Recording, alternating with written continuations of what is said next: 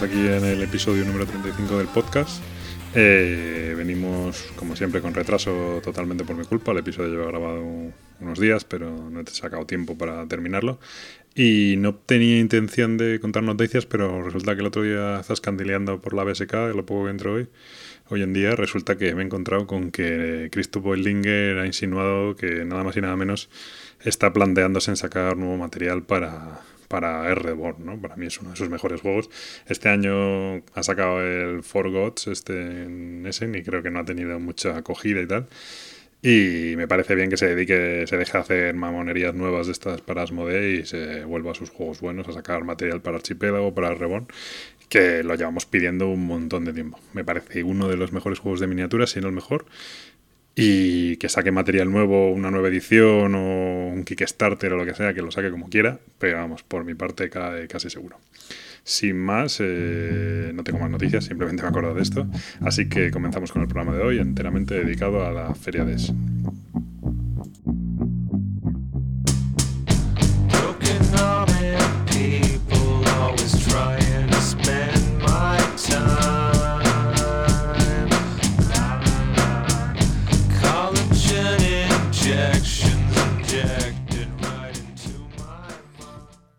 Bienvenidos al episodio número 35 eh, del podcast de Punto Victoria. Estamos aquí con Gabriel, de Mipel Chef. Muy buenas. Y llegamos, bueno, un pelín tarde ¿no? a la vuelta de Essen de este año, porque, bueno, yo según fue a aterrizar y cogerme todos los males del, del mundo, y me puse, bueno, me puse malo del estómago, me puse malo luego catarro, tal, las, las, está muy mal. Llegué con las fuerzas justas de ese porque ha sido una paliza y por eso hemos tardado un poquito más en grabar. Gabriel creo que lo ha llevado bastante mejor, ha podido jugar y todo. Sí, yo no tuve turista a la vuelta, o sea que lo llevé bastante bien. Probé algún juego que me traje, eh, otros que tenía por aquí y no, la verdad es que muy bien. Y nada, la idea de este programa no va a ser hablar de ningún juego en concreto, va a ser más hablar de nuestra experiencia en Essen. Ya sé que mucha gente ha hablado del asunto, eh, hablaremos de lo que hemos probado por allí, tampoco ha sido mucho, pero sobre todo queríamos aportar nuestro punto de vista porque este año, gracias a Dios, hemos ido de la mano también de una editorial, de Ava Games. Hemos estado echándoles una mano algunos días en el stand enseñando juegos y vendiendo y, bueno, pues hablando con otras editoriales y tal. Y la verdad es que la experiencia nos ha gustado bastante y, y comentar un poco cómo se ve la feria desde el punto punto de vista también del, del expositor. Sí, porque la verdad es que es bastante diferente de ir como turista a comprar con tu cestita juegos que encontrarte a explicar a diversas personas eh, un montón de juegos o, o, conceptos o a veces que incluso que te entiendan. Sí, además un montón de anécdotas y cosas. Luego, la verdad, luego se te van olvidando todas, ¿no? Pero la verdad es que allí no, no se pasa el tiempo volado cuando estás explicando juegos y cuando estás haciendo cosas. Es muy cansado, pero se, pasa el tiempo volado. Porque, bueno, la primera parte del planteamiento, lo comentaba antes y tal, es... Em, en mi opinión, la feria de Essen, lo decía, hay que ir al menos una vez en la vida. Si te gusta esto de los juegos, yo creo que merece la pena ir a conocerlo, siempre que tengas la posibilidad, no es que sea vital, ¿no? Merece la pena conocerlo una vez en la vida, pero luego una vez vista, en mi opinión, cada año, o por lo menos yo solo he ido dos años, el anterior y este, eh, va, va haciéndose, en mi opinión, haciéndose inhabitable o invisitable, ¿no? Porque porque en mi opinión se está muriendo de éxito. O sea, el año pasado había mucha gente, pero este año ha sido descomunal y empieza a ser bastante incómodo. Entonces, si no tienes una excusa como teníamos nosotros este año, que era echar una mano a una editorial y tal, o yo qué sé, o irte por otros días de turismo por allí y tal, a mí me parece un poco insoportable aquello. No sé cómo lo ve Gabriel. Hombre, es que eh, irse de turista viene bien, sobre todo a lo mejor un día eh, de los cuatro de la feria, que sería yo creo que el sábado, ¿no? que es un poco el más familiar y un poco el más caótico. Pero es verdad que este año eh, ha sido un poco eh, la misma afluencia el jueves que el sábado del año pasado, o, o por lo menos yo tuve esa impresión. El jueves la verdad es que el primer día de feria abierta al público fue un poco increíble porque nos encontramos, nosotros fuimos en metro, fuimos como sardinas, no nos podíamos mover. De hecho, si se paraba en seco el tren no pasaba nada, estaba amortiguado muy bien. Eh, por el resto de gente y fue un poco una locura. O sea, realmente es, eh, fue la sensación de estar en un sábado del año pasado. Yo creo que se ha duplicado de gente y, es eh, casi imposible. Porque lo que comentábamos, había, se han abierto pabellones nuevos. Este año encima había dos pabellones nuevos, no muy grandes, pero había dos nuevos.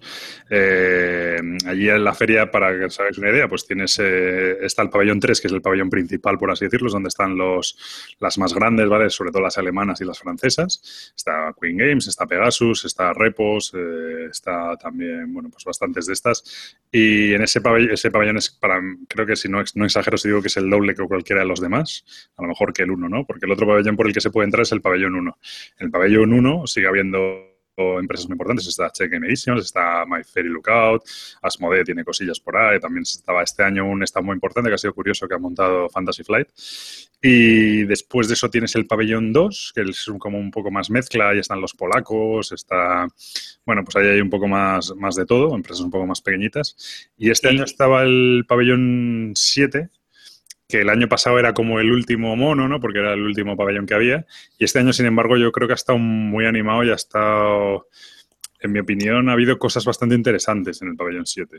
sí, hombre, es, es, que este año eh, parece ser que el pabellón 7 y el 6 es un poco lo que hubo el año pasado en el pabellón 7, que es un poco cosas más indie, ¿no? Aunque en el 2 también hay, pero es verdad que este año entre el 7 y el 6 se encontraban como eh, editoriales más pequeñas, con productos a lo mejor que no ves en el mercado todo el tiempo.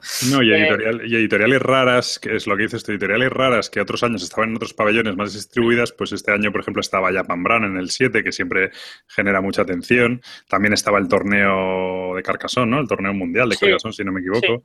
Luego resulta que nosotros estábamos allí con Ava Games y al lado teníamos nada más y nada menos que Spill Offensive, que el año pasado estaba en el pabellón 1 y este año estaba ahí. Spiel Offensive, para quien no lo conozca, es como la tienda alemana de las super ofertas, ¿no? Entonces, simplemente el estar Spiel, el Spiel Offensive ahí genera un tráfico de gente porque todo el mundo quiere pasar por ahí porque tienen juegos a 2 euros, a 3 euros, ¿no? Cosas así. Para un extranjero no merece la pena porque la mayoría son ediciones alemanas y contexto y tal, pero bueno, genera un tráfico de gente bastante importante. Entonces, este año el pabellón 7, en mi opinión, ha estado bastante interesante. Pues, por ejemplo, uno de los juegos que para mí ha triunfado bastante la feria o se ha visto mucho es el London Dread, eh, de Grey Fox Games, ¿puede ser? sí, sí, Pues y Grey Fox Games resulta que estaba en el pabellón en el pabellón 7, ¿no? Entonces el, pabellón 7, el año pasado, por ejemplo, sí que tenía el stand de la BGG y este año el stand de la BGG estaba en el 6, si no me equivoco. Efectivamente. El 6, ¿no? Entonces, bueno, ha habido un poco de reorganización, y, pero bueno, ha quedado, ha quedado más interesante y sobre todo lo que tienen el pabellón 7, el 6 y el 4 es que tienen un nivel de gente aceptable dentro del lugar. Sigue habiendo muchísima gente, pero no es el 1 y el 3, ¿vale? Porque es que el 1 y el 3 es una locura. Hombre, es, sobre todo en el 3, como decías tú, con las editoriales grandes, no solo eh, las alemanas y francesas, sino también está Portal Games, eh, también estaba eh, por allí... está Ares, por ejemplo. Está Ares, pero también está el que llevó el Terraforming Mars, el Western Trail, Stronghold Games.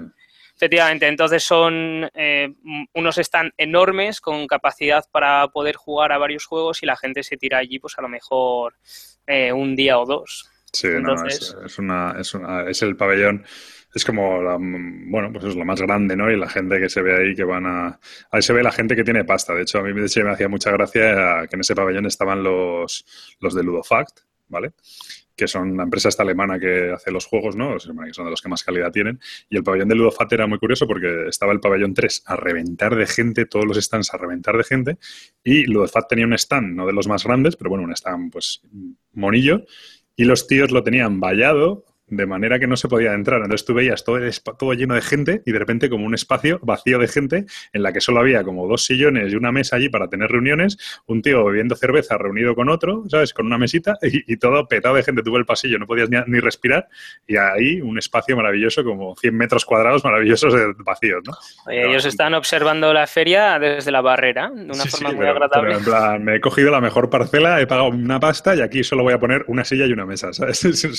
me sobra la pasta, Un poco era curioso. Es una de, los, de las cosas más, más curiosas que he visto este año. Digo, bueno, esta, gente, tío, no sé. Eh, porque claro, los del Ludofat, en el fondo, los visitantes le importan un pledo. Van allí porque tienen que estar y tienen que tener reuniones pues con Pegasus, con no sé qué, con editoriales y lo que necesitan es un lugar de reuniones, ¿no? Pero tienen que estar a la vista porque son unos tíos importantes. Entonces, un poco ahí el, el concepto. Y eso, bueno, pues efectivamente la feria mm, es lo que decimos. Yo este año el jueves, bueno, ha sido para mí impresionante, pero bueno, aceptable. El viernes ya era la locura. El sábado era, mm, hasta para mi opinión, hasta desagradable. Y eso que yo tuve la suerte, bueno, la suerte, de que me tocó explicar por la mañana en ABA, que yo creo que fue la peor parte, pero luego por la tarde ya a partir de las 3, las 4 va aligerando un poco, ¿no? Pero ahí a media mañana es la locura. Y entonces ah, yo ahí me lo perdí un poco, estuve metido en el stand de ABA, que al final tienes el espacio que tienes, tienes tu mesa y estás explicando tu juego, y si hay un incendio, pues te importa un bledo, ¿no? Pero eso. Y luego el domingo, que siempre se dice, no, el domingo a las 2 ya aquí recoge todo el mundo y no sé qué. Mira, ayer eran las, pues yo creo que la feria cerraba a las 6 y era a las 6 y seguía peta de gente. Ahí seguía, vamos, como teníamos Era... Spill Offensive al lado. Claro, eran las 7 y había gente que seguía con las ofertas. eso, tú, tú seguías con las ofertas, eso es. No, no, sé quién, quién podría hacer esas cosas, pero a las 7 y pico seguían con las ofertas ahí al lado teníamos Spill Offensive al lado, entonces eso hacía que, aunque fueran las 6 de la tarde del domingo, allí seguía pasando la gente a ver si hacían alguna rebaja y tal, así que la locura total. Eh, bueno, mm, a mí, mi opinión, de verdad, es para pensárselo. De hecho, una cosa que me había dicho mi mujer, bueno, pues cuando el niño sea mayor, volvemos a ir, que me apetece tal, y el niño que vaya, no sé qué. Yo hasta que no sea bastante mayor, no lo meto ahí. ¿eh? Había padres esto que llevaban con la mochilita al bebé y a mí me daba, me daba pena porque aquello es muy, muy, muy incómodo. Luego encima... Depende cómo te lo plantees. Eh, quiero decir, si sabes que el sábado es imposible, no vas a ir con tu niño pequeño. Pero jueves, viernes, incluso domingo por la tarde te lo puedes plantear porque es como más relajado. Bueno, más relajado no, tío. Yo me he ido dando empujones con todo el mundo. A mí no me importa, ¿sabes? Pero si llevo el bebé colgando, pues me da, me da cosas, no lo sé. No lo veo, ¿eh? Y luego encima además los alemanes hacen una cosa muy rara, que es que lo mismo te ponen un stand de camisetas al lado de un tío vendiendo kebabs. Entonces tú, allí, este año está un poco mejor organizado, pero de repente huele un pestazo a noodles chinos allí en medio del, del, pabellón que es un poco, no sé, a mí se me resultaba desagradable. Hombre, mezclan un poco todo, ¿no? Y luego encima, no sé, yo de hecho eh, lo, nunca, lo nunca he visto. Allí, claro, tú solo puedes comer kebab, noodles, eh, la patata está cutre y, Frankfurt y cosas así. Y al final yo con, mi amigo con el que iba, acabamos, el segundo día ya nos fuimos a un supermercado, nos compramos fruta y tirábamos durante el día con fruta. Yo fruta que no tomo en mi vida, pero es que allí me daba hasta cosa, tío, ya comer. ¿Te volviste vegetariano en la feria? Vegano, sí, me hice vegano en la feria. No está mal, oye, te has cuidado. No, es, la es verdad que en el Hall 2 sí que mezclan de todo, o sea, te mezclan eh, bebidas alcohólicas con armaduras, con espadas, con juegos, con diseñadores y e, ese hall es un poco la locura. Y después está lo que es la galería, que ahí hay de todo. Ahí hay niños con juegos para peques, con comida, con no sé qué, con no sé cuánto. Eh, la galería es un poco locura. Sí, y eso, no sé, yo ya te digo que y encima más pides un perrito caliente de 5 euros. O sea, es uno de los temas que no se habla y que sería interesante es que cuando vayas a la feria de Essen te lleves pensado prepararte tu bocadillo, tu sándwich, comas allí lo que puedas para pasar el día y luego ya por la noche cenas o lo que sea, pero, pero allí se come muy mal y muy caro. nosotros aprendimos el año pasado. El primer día ya fuimos a una panadería, cogimos unos bocatas hechos y a partir del segundo fuimos al súper y compramos. Porque aparte de ser muy caro, es poca cantidad, no te da lo suficiente y te estafan. Te estafan porque estás dentro de la feria. No, y se lo pueden permitir, o sea que Y sobre todo que encima, como te tires cuatro días comiendo a base de kebabs y perritos calientes y cosas, es que te, vamos, te sale una úlcera, tío. Hombre, después entiendes el tamaño de ciertos alemanes. No pasa nada, o sea... aquello es tremendo.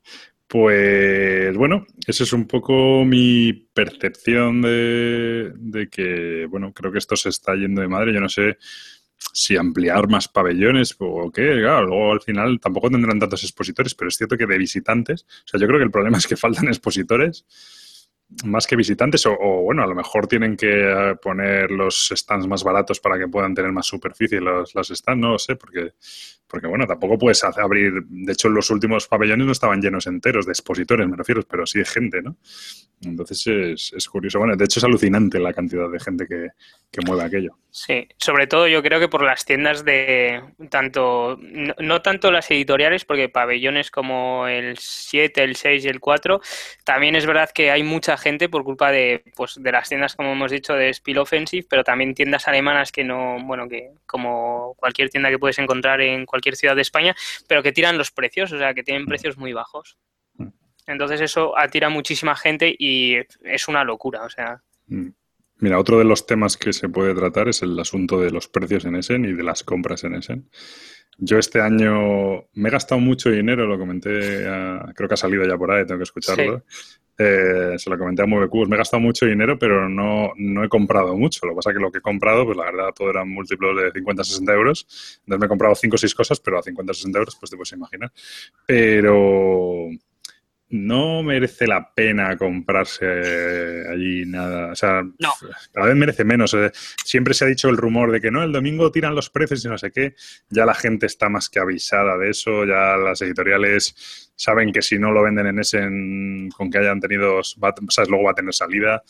No, no ves grandes cosas. A ver, este año ha sido, yo al poder ir como están lo hemos visto de otra manera porque es verdad que llevábamos antes, entonces ha sido un poco raro porque todos los soldados que se han dado el primer día eh, no han sido reales, o sea, a lo mejor ha sido para un juego que creo que es el de no me acuerdo qué editorial.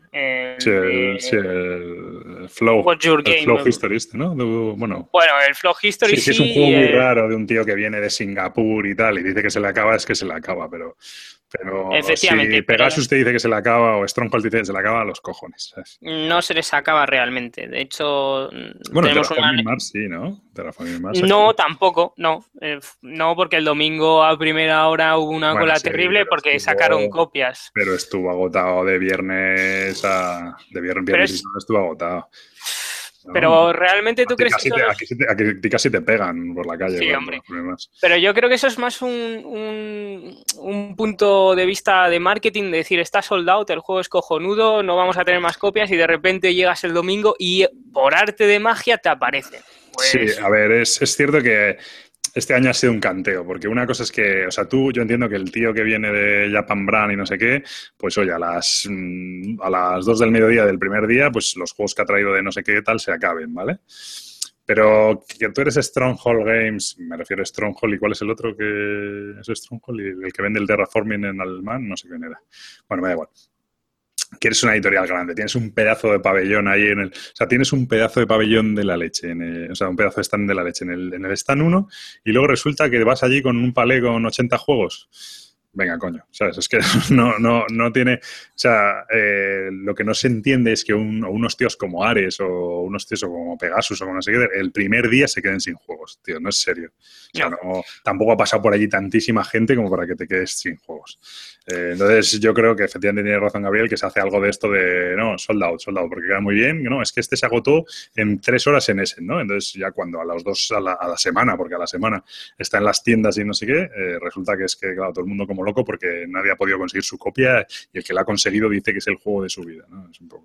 Es que y aparte de eso, eh, por ejemplo, el Railroad, Railroad Revolution, eh, que llevó, eh, no me acuerdo qué editorial, bueno, en fin, da igual. fue soldado, sí, pero después te pusieron un cartelito muy mono que por 45 euros te lo llevaban a casa. ¿Te compensa realmente pegarte mm, por conseguirlo porque has conseguido uno en la feria? Pues yo creo que no. Porque si por el mismo precio me lo ponen en mi casa. Sí, ¿para qué quiero yo comprarlo incluso en la feria? es... un poco, hombre, un poco que te dé la fiebre y tal. Yo, por ejemplo, me compré el de Colonies y dije, venga, vamos a ir a por un Eurogame, ¿cuál pesa más? Digo, este, pues este. Y, bueno, guay, ¿no? De momento no lo he visto en tiendas por aquí, pero bueno, llegará. También se supone que el de Colonies iban, ahí fue el contrario, porque se supone que iban con poquísimas copias que se iba a agotar y enseguida y no sé qué, y ahí estaba hasta el último día. Luego encima hacen mogollón de guarrerías, tío. Por ejemplo, el de Colonies eh, en el mismo stand, porque ahora Lookout y el Lookout y Mi Face son los mismos, y entonces el mismo stand, la edición alemana 65, la edición inglesa 70. Es, tío, o sea, ¿qué me estás contando? Eh, bueno, pues así. Luego el, el Terraform Mars, de repente llegas y Stronghold lo está vendiendo a 70 pavos y hay otro que lo está vendiendo a 50. Entonces Stronghold lo tiene que bajar, pero luego se agota al otro y lo suben de precio, no sé qué. Eh, bueno, lo que cuéntalo tú, lo que me contaste tú del Great Western Trace, que se supone que era el pepinazo de la feria que sold out. Sold out llegamos el domingo, eh, aparecieron copias en, Stronghold Games.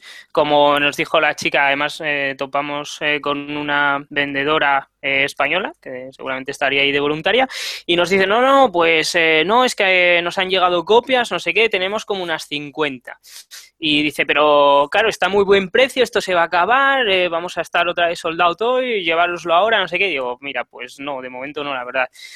Mm, paso de, esto que vamos dando una vuelta, damos la vuelta por, por el stand de Pegasus y vemos como tres palés de, del mismo juego en, por la editorial de Pegasus Spile. Dices, pues... Pero metidos, ¿no? Como en el almacén. Sí, sí, metidos para adentro, sin visibilidad ninguna, porque como los otros lo habían llegado, pues ya es... Eh, los quitan de medio Los quitaron de medio para que comprasen Stronghold Games. Entonces, pues ha sido todo cosas así. Yo creo, de hecho, no, no creo ni que merezca la pena porque eh, me puse a buscarlo y lo he encontrado eh, mucho más barato que en feria, o sea, como 6 euros más barato el Great Western Trail. Entonces, yo creo que si vas y te da la fiebre y es tu primer año, pues puedes comprar todas las novedades, así en plan, se va a acabar, no lo voy a tener antes de tres meses en casa, pero si te da igual la espera, no creo, o sea... Que no son ni, la mayoría de los casos no son ni tres meses, porque estás hablando de eso, de Stronghold Games, de Pegasus, de, grandes editoriales, encima, por ejemplo, este lo han anunciado, hombre, es independiente, pero lo han anunciado en castellano. Eh, en algunos casos son 15 días realmente, ¿no? Entre que te lo mandas, ahora que te lo mandas de ese, en que tarda una semana y no sé qué, realmente no, o sea, no, lo que pasa es que, bueno, sí es verdad que te da la fiebre y tal, pero lo vas a comprar más caro, te vas a tener que pelear con por él y cargar con él y, todo, ¿no? ¿no? tiene sentido y sobre todo encima, más que eso, que a mí, bueno, es más el cabreo del, del cachondeo del sold out y de tal. De hecho, yo iba con un amigo y entonces el primer día pues vimos una serie de juegos y tal. Y entonces llegamos al, llegamos al hotel y entonces él se pone a mirar los juegos en el, pues en el iPad, en la BGG, a ver qué opina, no sé qué. Ya nos despertamos por la mañana y me dice, no, he pensado que me voy a pillar este y este y este. Perfecto. Venga, hoy vamos a primera hora. Encima, además, nosotros, una cosa que luego comentaremos aparte, como teníamos entrada expositor, pues una de las grandes ventajas del universo es que puedes entrar hasta dos horas antes, ¿vale? De que se monte allí la mundial. Nos llegamos antes, todo tranquilo, y nos vamos al primer stand a comprar el juego y de momento lo habían subido de precio. De 30 lo habían puesto a 40. Era, es cierto que era un juego, no era una novedad ni nada, pero bueno, estaba de oferta, estaba muy bien de precio, lo habían, lo había, estaba a 30 y de repente llegamos el segundo día, lo habían subido de precio. Joder, nos vamos a Ares Games a por el Last, eh, Last Friday, creo que se llama, sí. A por el Last Friday eh, sold out el día anterior. o sea, el, jueves había sido agotado, tío. Un juego de Ares que tampoco es que fuera súper o sea, super conocido antes de la feria ni nada en especial, ¿no? Tío, un juego normal, eh, agotado. Eh, luego no sé a dónde fuimos y resulta que no, que solo quedaba la edición francesa, no sé qué. Va. O sea, una cosa, tío, alucinante. te estoy hablando el viernes a primera hora de la mañana antes de que abriera al público la feria. Todo agotado y todo. Entonces ya te cabreas, tío, ya no sé. Sí, porque, bueno, eh, cabrearte es lo que te queda, ¿no? Pero eh, no sé, este año yo tuve la impresión de que la feria era muy rara con, en cuanto a las editoriales, en cuanto a la venta del producto al público, porque como decías tú, el año pasado eh, tuvimos unas grandes ofertas el domingo y este año eh, las editoriales tú ibas el domingo y seguían con el mismo precio e incluso hemos visto subidas de precio como tú comentas, no solo en este en el que tú comentas, sino en muchísimos. Entonces era un poco como, ¿se van a esperar todos al domingo? Pues yo no voy a bajar el precio, pues si tú no bajas el precio yo no te lo compro. Entonces se, era un poco así como frío, ¿no? La, veías a la gente ir de stand en stand a ver si bajaba algo, no bajaba nada. De hecho, hay incluso editoriales que fuimos y les quedaban pocas copias y decimos, mira, nos llevamos tres, ¿nos haces un precio? No. Eh, bueno, vale, y podría, no, eh, fue una de, pues muy bien, ¿eh? muchas gracias, hasta luego, ahí te quedas con el juego. Porque después llegan tiendas que, como Filiber, que te compran 30 unidades y te las venden, pues a lo mejor más caras y a veces más baratas, entonces dices tú, pues no me compensa hallarme un mal rato con un, con señor. nosotros, por ejemplo, estábamos allí con, con Ava eh, una cosa que hizo ABA, que ha habido cierta polémica y tal, es bueno, se puso los precios, realmente se pusieron precios un poco de, oferta, un pelín más barato que lo que lo habían vendido en, las campañas y tal, porque claro, tú para una empresa española les, les cuesta la pasta mandar los juegos allí y luego les cuesta la pasta también traérselos. Entonces, eh, bueno, pues ahí tienes que tener cuidado en qué momento rebajas los juegos sin tampoco tirar los precios porque no vas a regalarlos, no tal. Pero bueno, tampoco te quieres volver con, ¿sabes? La diferencia entre volverte con un palo y volverte con dos, pues es mucha pasta, ¿no? Entonces, bueno, pues tienes que hacer esa, esa tal. Y es cierto que estás allí y de repente te llega una, una tienda alemana, no, es que yo me quiero llevar, ¿qué nos pasó? Me quiero llevar 15 Portal of Morth. Pues claro, a ese tío obviamente le, haces precio, bueno, primero precio de tienda y precio sobre el precio de tienda, pues está comprando mucho, ¿no? Y se lo lleva en el momento. Entonces, bueno, pues ahí está parte un poco del, mercado, ¿no? De tal, pero claro, yo creo que eso pasa con las pequeñas. Las grandes ya tienen todos los, todas las cosas cerradas y lo tienen todo más que estudiado. No sé, yo... Mira, por ejemplo, hubo uno que yo quería ver, el, de hecho lo comentamos en el podcast, yo creo, el WarQuest. Sí. Y no sé si preguntaste por él, yo sí pregunté. También, también pregunté por él. Y te dijeron lo que a mí, que los habían parado en aduanas y los habían devuelto a Estados Unidos. Eso me a mí me contaron eso. Yo fui al stand donde se supone que está. Oye, este juego se supone que iba a estar aquí. Y dice, sí, iba a estar aquí, pero lo han parado en aduanas y lo han devuelto a Estados Unidos. Pues imagínate el drama, ¿no? Es un... Sí, a mí también me contaron lo mismo es una historia, ¿no? Un juego que has anunciado, que tal, que no sé qué, y de repente, pues ese, ese palo, ¿no? Eso la verdad es que a mí me dejó planchado, pero dije, bueno, le dije al tío, bueno, pues lo siento, a mí me apetecía ver el juego, pero lo siento por ti, porque vamos, menuda putada. Entonces, bueno, esas cosas les pasan a las editoriales, ahí asumen los riesgos, tal, y bueno, pues ahí pueden perder mucha pasta también, ¿no? Pero, pero claro, eso sobre todo les pasa a las pequeñas. Yo no me creo que. Es que de verdad que no me creo que Stronghold o que este, o los de Ares o no sé qué eh, se puedan quedar sin copias en la, en la primera semana, tío. Ah, ya te digo, yo para mí. O sea, la primer día, no la primera semana.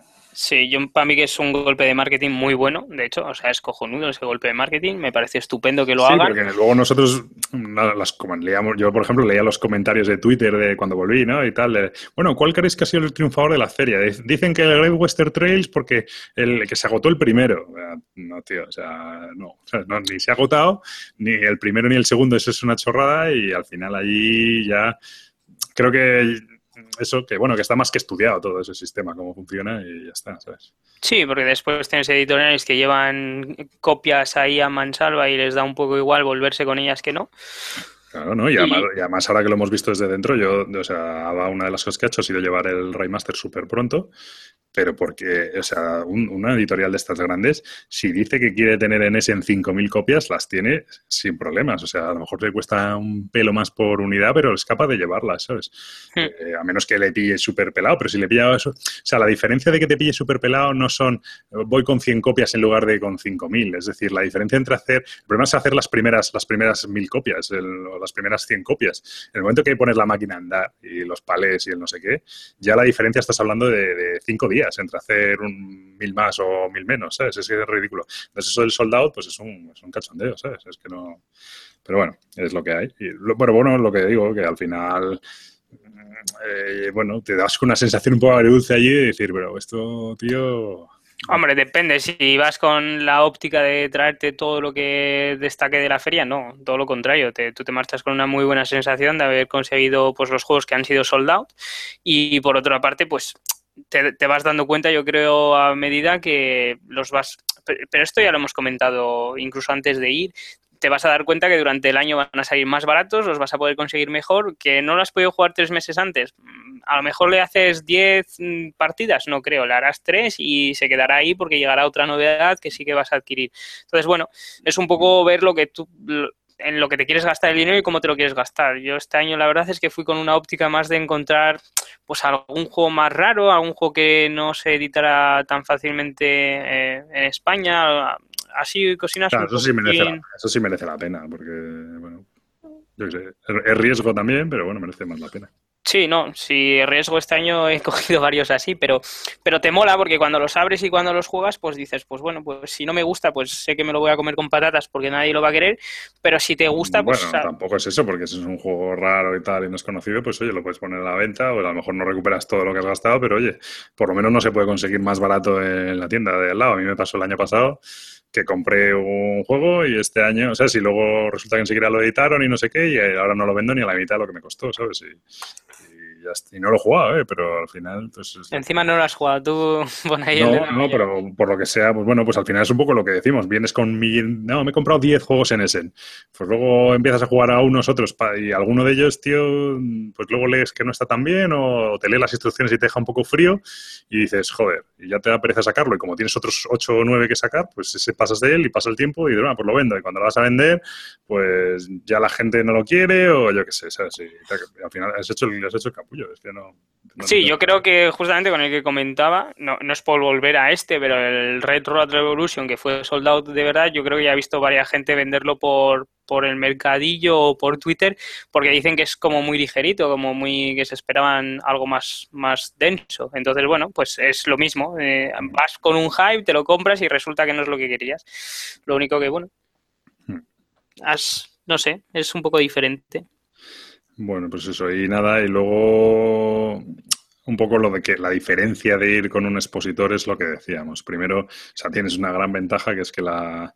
Eh, no sé desde qué hora abre. El caso es que yo he llegado allí, o sea, la feria normalmente abre a las 10. De hecho, una de las penas que me dio más es que no haberme dado cuenta, porque el domingo, cuando estábamos ahí el último día, eh, justo nos pilló en el stand de Helderberger, se llama, creo, algo así, ¿no?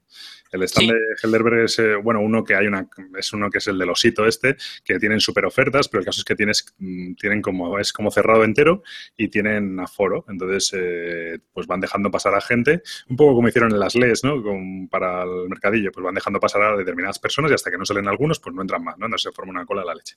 El caso es que como nosotros llegamos pronto, pues ya tal, entramos dentro y estábamos justo, nos pilló dentro, comprando allí, mirando alguna oferta y no sé qué. Y ese está, justo en la entrada, eh, pero vamos, pegado a la entrada del pabellón 1, ¿vale?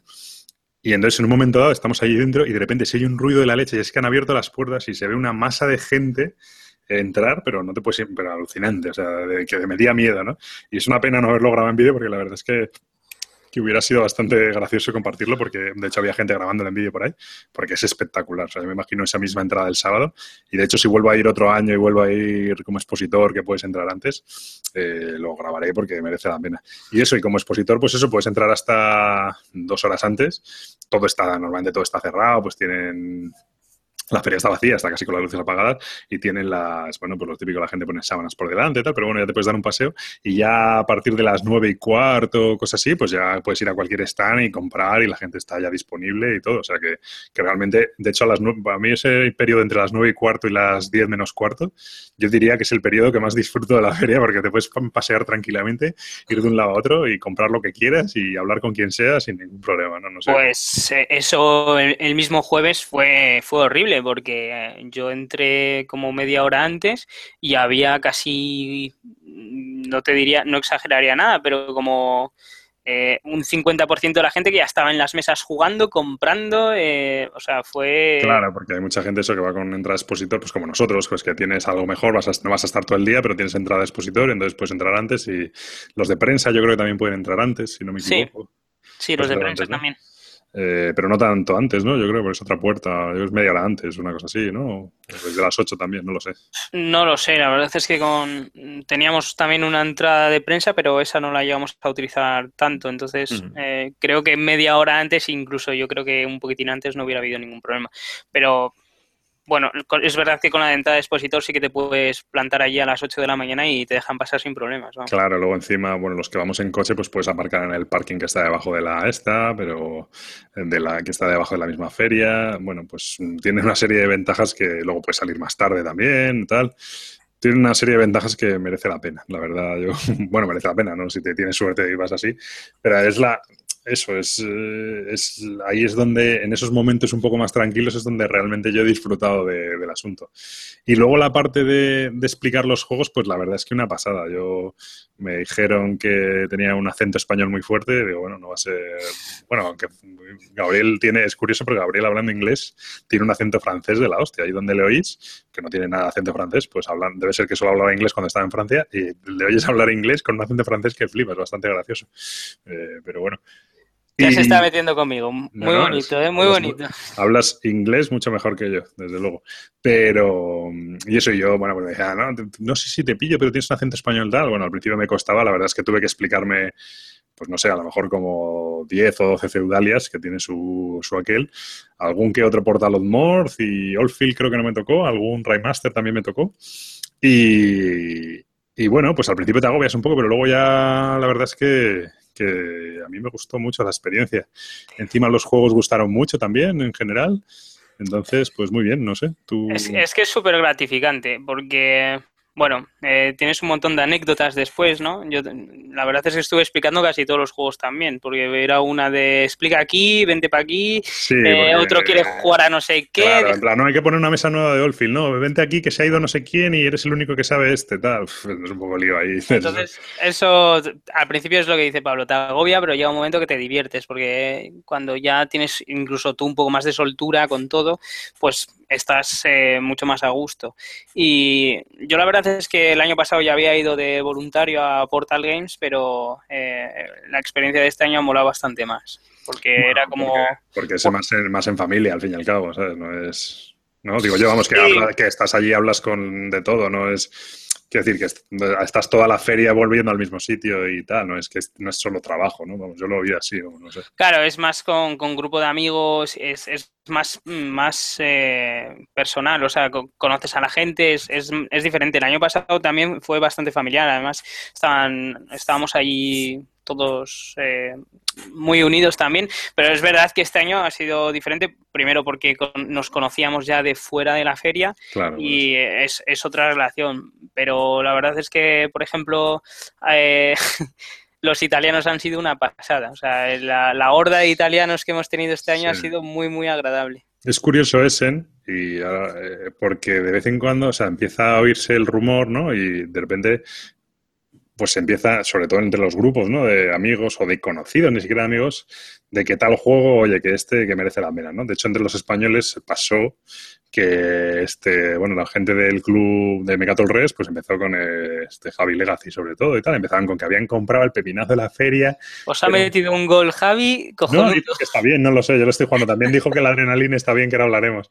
Eh, el caso es que de repente dice que ha comprado un juego de la leche, ¿no? Este juego resulta que es de un, o sea, es el Incorporated, yo lo tengo, ahora cuento la historia entera, pero el caso es que es de un turco que ha venido, bueno, la historia es la, yo no sé si es real, ¿no? Pero a mí la historia que me contaron era que es un turco que ha venido de Turquía, claro, como buen turco, pero que está en casa aquí como de una, de una que, sabe, español o algo así. El caso es que el tío ha venido de Turquía y eh, es, bueno, que es un superdotado, ¿vale? Pues el tío superdotado, y que ha vendido eh, y que ha venido con unos cuantos juegos, pero que ya los ha agotado todos. Entonces, que ha conseguido que su padre, que es médico en Turquía, se coja un avión con unas maletones, que es cierto que estaban allí con, con tres maletones, pero de estos de, enormes, vamos. No, 24 horas antes. Sí, que se coja unos maletones ahí de la leche y se traiga más juegos a, de los que habían fabricado, que solo ha hecho una tira de 100 y se traiga más juegos a, la feria de Essen ya para acabarlos todos, ¿no? Entonces que se están acabando y que son los últimos juegos tal. Y bueno, pues que es que es el juego de la feria y tal. Entonces, claro, tú ya empiezas este rumor, ¿no? Y dices, bueno, pues yo qué sé, pues, pues me compro el juego, ¿sabes? Y yo, por ejemplo, me lo compré totalmente a ciegas. Me lo compré y digo, bueno, pues es el juego de la feria, tal. El caso es que el tío, pues este turco, si tenía 100 juegos, eh, y no creo que exagere si digo que 25 se los ha debido vender a los españoles, ¿sabes? No, no exageras, yo creo que no. Yo creo que no exagero y puedo que me quede corto, ¿no? Porque al final todo se empieza a correr el rumor entre el mundillo, el Twitter, el no sé qué tal, y todo el mundo pues lo compra. ¿Qué va a pasar? Pues que como el juego sea malo, va a tener demanda en todo el mundo, excepto en España, porque en España no lo vamos a poner todos a la venta y no lo va a comprar ni Dios. Probablemente en la BGG, el australiano que no lo haya conseguido en Essen, pues como allí no hay copias, pues lo quiera, pero tú en España no vas a poder venderlo. Y con el Oilfield pasó algo similar, ¿no? De repente entre los italianos empezó a correr el rumor de que el juego estaba muy bien, de qué tal, no sé qué, y de repente lo que dice Gabriel, pues mesas y mesas de italianos que venían y comprando tal. Eh, bueno, luego lo han contactado por BGG, que si les mandábamos más copias. Ya ha habido una reseña de Oilfield también. Bueno, eh, la verdad es que qué curioso, ¿no? No sé, sí, sí. Es que son unos rumores, ¿no? Que empiezan a correr entre los grupos de gente y, bueno, es, bastante... Bueno, yo, tengo que puntualizar dos cosas sobre esto. Eh, la primera sobre el turco. Yo volví con él en el tren el lunes, volvimos, porque él se iba a Düsseldorf y volvimos con él. Y no era superdotado, ¿no?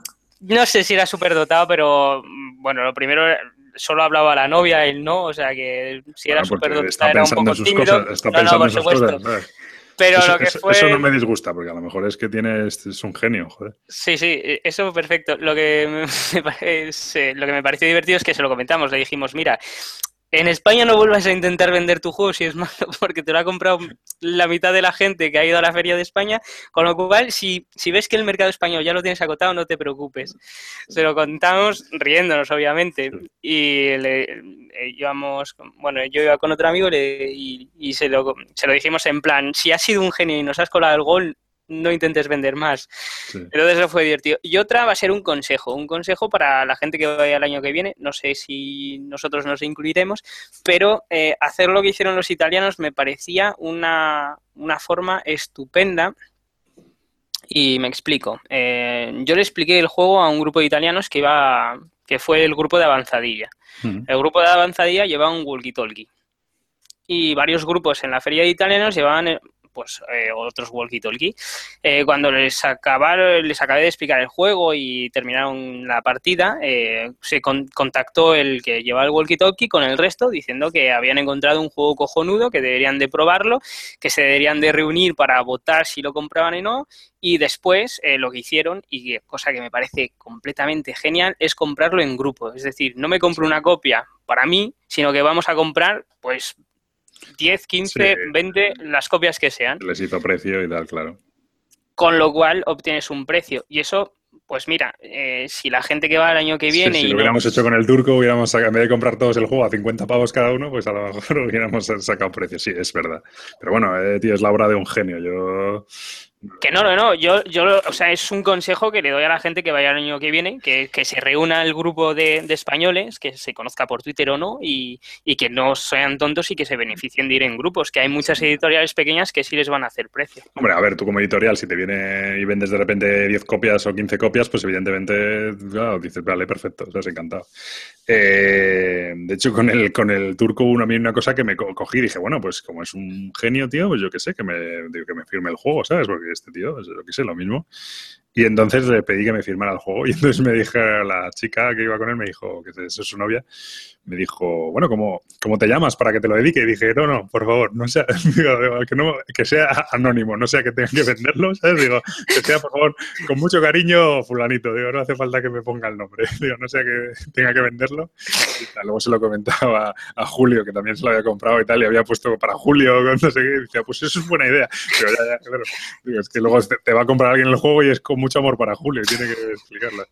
Sí, sí. Pero bueno, este tío, a mí una cosa que me, que me pareció, yo vi allí y estaba su novia y su padre, que estaban allí con los maletones y los juegos y allí han montado un stand y todo el rollo y dije, y allí estaban los tíos pringando para, para este hombre yo dije, joder, este chico, chaval, no sé si es un genio, pero buena gente tiene que ser, porque le quieren un montón, ¿sabes?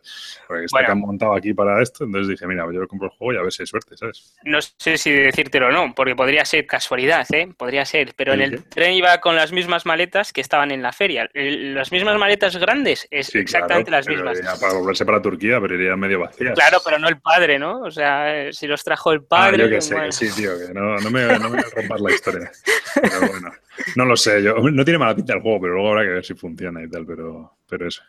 Y lo del Oilfield es un caso curioso porque a mí me llamó mucho la atención lo que ha triunfado este juego. Se vendió, a Games llevó una porrón de juegos porque al final eso, claro, tú los fabricas y los meten, lo hacen palés, ¿no? Y entonces dices, bueno, pues un palé para allá.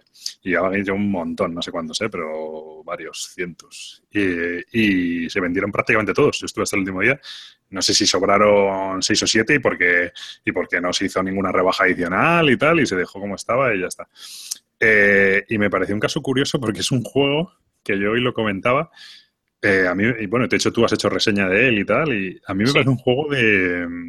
O sea, yo digo, me parece un, un, juego de 2005 o 2007 con todo lo bueno y lo malo que tiene eso, ¿sabes? Lo malo no lo sé, pero lo bueno, o sea, tú llegas ahora a ese y está el de Colonies, no, siete kilos de juego, no sé cuántas losetas, tal. El festín para Odín, no, tal, no sé qué, un aquí tienes no sé cuántas losetas y tal, ¿no? El, el Great Western no, puedes puntuar de 17 maneras tal. Y llegas el Oilfield, tío, y son cuatro reglas, súper fácil, se juega súper rápido, tiene chicha para, para tal, pero es que lo puedes jugar en media hora o 40 minutos tranquilamente. Y, el juego funciona, es divertido y ya está. y punto, ¿no? Entonces por eso digo que me recuerda a los juegos de, no digo 2005 por, por exagerar, pero no sé, cuando yo empecé a jugar lo que eran los Eurogames, ¿no? Que ya lo reclamo un poco, ¿no? Pues eso, el Turn and Taxis, alguien me decía, como el Stone Age, a mí el Stone Age me parece incluso más complicado, ¿no? No difícil, pero sí más, como más reglas, ¿no? Este es que no tiene, es muy sencillo. Y entonces de repente ese juego, tío, destaca, bueno, destaca, me refiero, triunfa o, se vende bien y la gente le gusta, ¿no? En un, en un mundo del Eurogame salvaje y tal. Me pareció curioso el efecto, ¿sabes? Destacar, destacó, porque la gente no... La gente venía a preguntarse el juego y le echaban tortas por sentarse a jugarlo, ya, ya no comprarlo, simplemente por sentarse a jugarlo, eh, en plan de la gente, pero peleándose por sentarse a jugarlo, ¿sabes? Y hubo, que poner una mesa más y tal. Y... Era muy gracioso, tú explicabas el juego, la gente lo cogía porque son mecánicas fáciles, pero la gente que estaba esperando, a la cual se lo has explicado, pues mucha de la gente se optaba por comprárselo directamente y, no esperaba ni, ni, a jugarlo. Pero una cosa que tiene eh, Oilfield es que después de jugar, yo que sé, 12 partidas en la feria, eh, podría seguir jugando. De hecho, lo puse por Twitter al volver de la feria uno de los días. Dije, pues mira, sé que llevo como 12 partidas allí y no me importaría volverme a jugar otra porque el juego es lo que dices, rápido, eh, acciones fáciles. Si, hubiera sido a lo mejor un juego más largo y tal, eh, pues dices, joder, qué pereza otra, aunque incluso que tenga mucha variedad, ¿no? Pero ya dices, joder, otra pereza tal. Pero es cierto que dices, joder, pues oye, hay 40 minutos, una hora, tal. Y está bien, ¿no? a, mí, me llamó la atención porque lo ves, es un juego y lo, vamos, yo no lo había jugado hasta allí, pero lo, lo jugué, lo hicimos ahí una demo para probarlo y tal y me llamó la atención. Dices, joder, si son, o sea, son cuatro reglas, tío, y, es súper sencillo. Y me recordó a, esos Eurogames de, de, otra época, pero que está muy bien hecho, que todo funciona, no tiene grandes aspavientos, no tal. Y, yo creo que eso es, es, una cosa a tener en cuenta, ¿no? Que en el mundo este ahora de, no solo de los Eurogames, pero bueno, estamos hablando de ese en que es Eurogame, ¿no? Pero de, de estos juegos hiper como mogollón de fuegos artificiales que tienen mogollón de cosas y mogollón de maneras súper complicadas de hacer puntos, ¿sabes? Pues de repente ya hace alguien un juego que está bien, que es correcto, que está testeado y que tiene su principio y su fin y pum, y funciona y ya está. Y la gente, tío, le, encanta y lo compra, lo juega y, ya, y lo pone, ¿sabes? Y ya está. Y de hecho ha habido varias críticas ya en BGG, lo están poniendo bien. El, otro día unos checos también lo habían estado jugando y tal. Y oye, pues no sé, bueno, ahora la gente empezará a recibir los Kickstarters, que empiezan a enviarlos mañana, me han dicho. Y, y lo probará y opinará, ¿no? Pero, pero no sé, no sé. Me, llamó la atención, ¿eh? Que, que, cuando estamos mirando todo eso, el de Colonies, el no sé qué tal, y de repente, tío, pues este, eh, vamos, se venda tan bien y, y funciona también también hay que reconocer que eh, el stand de ABA tampoco era muy grande, tampoco teníamos muchas mesas, teníamos las mesas suficientes. Y si lo comparas con la gente que se pegaba por jugar, yo que sé, un Papa Paulo o cosas pero, así. Pero es que incluso el marketing y el todo no tienen nada que ver. Efectivamente, es a lo que me refiero. O sea, los stands grandes acaparaban mucha más gente, pero para ser eh, el volumen de editorial que es, o sea, que triunfó bastante por, por, todos esos parámetros, porque tampoco lleva un marketing muy grande. Simplemente, simplemente el hecho de que la gente no es que pase por allí, lo vea, te pregunte y juegue, ¿no?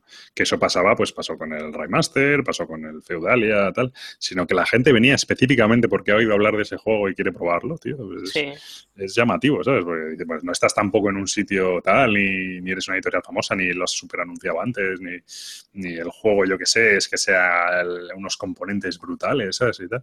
Entonces, eh, a mí, bueno, es un, es un efecto curioso porque yo llevaba un tiempo diciendo, siempre cuando me dice la gente, no, eh, tú eres eh, Eurohater y no sé qué, digo, no, a mí los Eurogames me gustan, lo que no me gustan son estos juegos de ahora de, pues eso, de maneras de hacer las cosas y tal. Y, y yo, pues esto, un, un Oldfield, pues eso, siempre digo el Zurman Taxis, porque es el que me acuerdo, ¿no? Pero estos juegos así de antiguos alemanes, tal, que se juegan súper fácil. Y, Ligerito y para toda la familia. Sí, están bien. Bueno, me, me ha parecido un, un efecto curioso. Luego de los demás juegos de ABA, pues el, eh, esto, eh, yo estuve sobre todo presentando Feudalia. Eh, de hecho, hoy me han dejado, ahora, ahora lo tuitaré, una edición casi, un prototipo casi final del juego y tal para revisar y tal. Y lo que teníamos ayer era ese mismo prototipo, ¿no? La gente alucinaba un poco con las ilustraciones y todo. La verdad es que el juego está precioso, está quedando súper bien. Y la gente que lo jugó, eh, pues a pesar de mi explicación, pues le gustó mucho. La verdad es un juego que, que ha gustado mucho, es mucho más largo. Eh, no podías echar las partidas completas, de hecho no estaban preparados para ello porque, bueno, pues no saca, ni siquiera sacábamos todos los componentes, no solo echábamos unas cuantas fases. Y de hecho me pasó que alguna vez había alguna, alguna gente que era en plan, bueno, pero es que yo, si quisiera aumentar esto, debería comprar piedra y no, hemos, no sé cómo comprar piedra, no, hemos, no, hemos, no ha sacado la piedra de la caja. Y digo, bueno, ya es que se supone que esto es una demo y entonces no estamos haciendo todas las cosas que se pueden hacer, ¿no? Porque si no, no, bueno, pero es que a mí me apetece y me obligaban a sacar la piedra para seguir jugando, tal. Y yo, ya, pero es que no, no, no, vamos a estar aquí todo el rato, ¿no? Y la verdad es que funcionó bastante bien. La gente, de hecho, te preguntaba que cuándo podía comprarlo y tal. Luego, ¿qué más? El Raymaster, pues, pues bien, se vendió bastante, bastante bien. Lo que pasa es que sí es cierto que es un juego para dos, bastante sesudo y tal, y ahí sí que te costaba a lo mejor que la gente se sentara a jugarlo y tal, sí costaba más. No es como, como el Oldfield que, que, bueno, pues vende un grupito y tal, pero claro, pues, juegos para dos, que la gente vaya y se siente y se tire su pues media horita tal y tal, pues eso costaba un poquito más.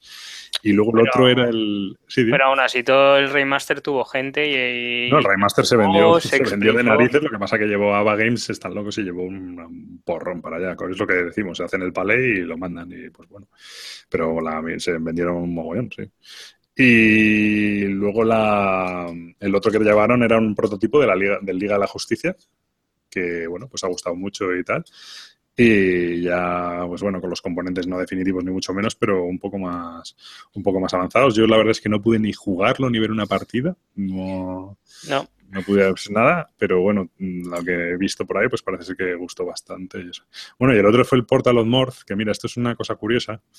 La gente ha criticado mucho a ABA porque han llevado los juegos y los han vendido en Essen antes de, de dárselos a los bakers y tal.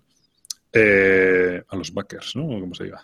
Eh, yo entiendo el tal, entiendo el enfado, pero también entiendo que para una editorial y más que una editorial como Ava Games, el poder tener los juegos en Essen es muy, muy importante.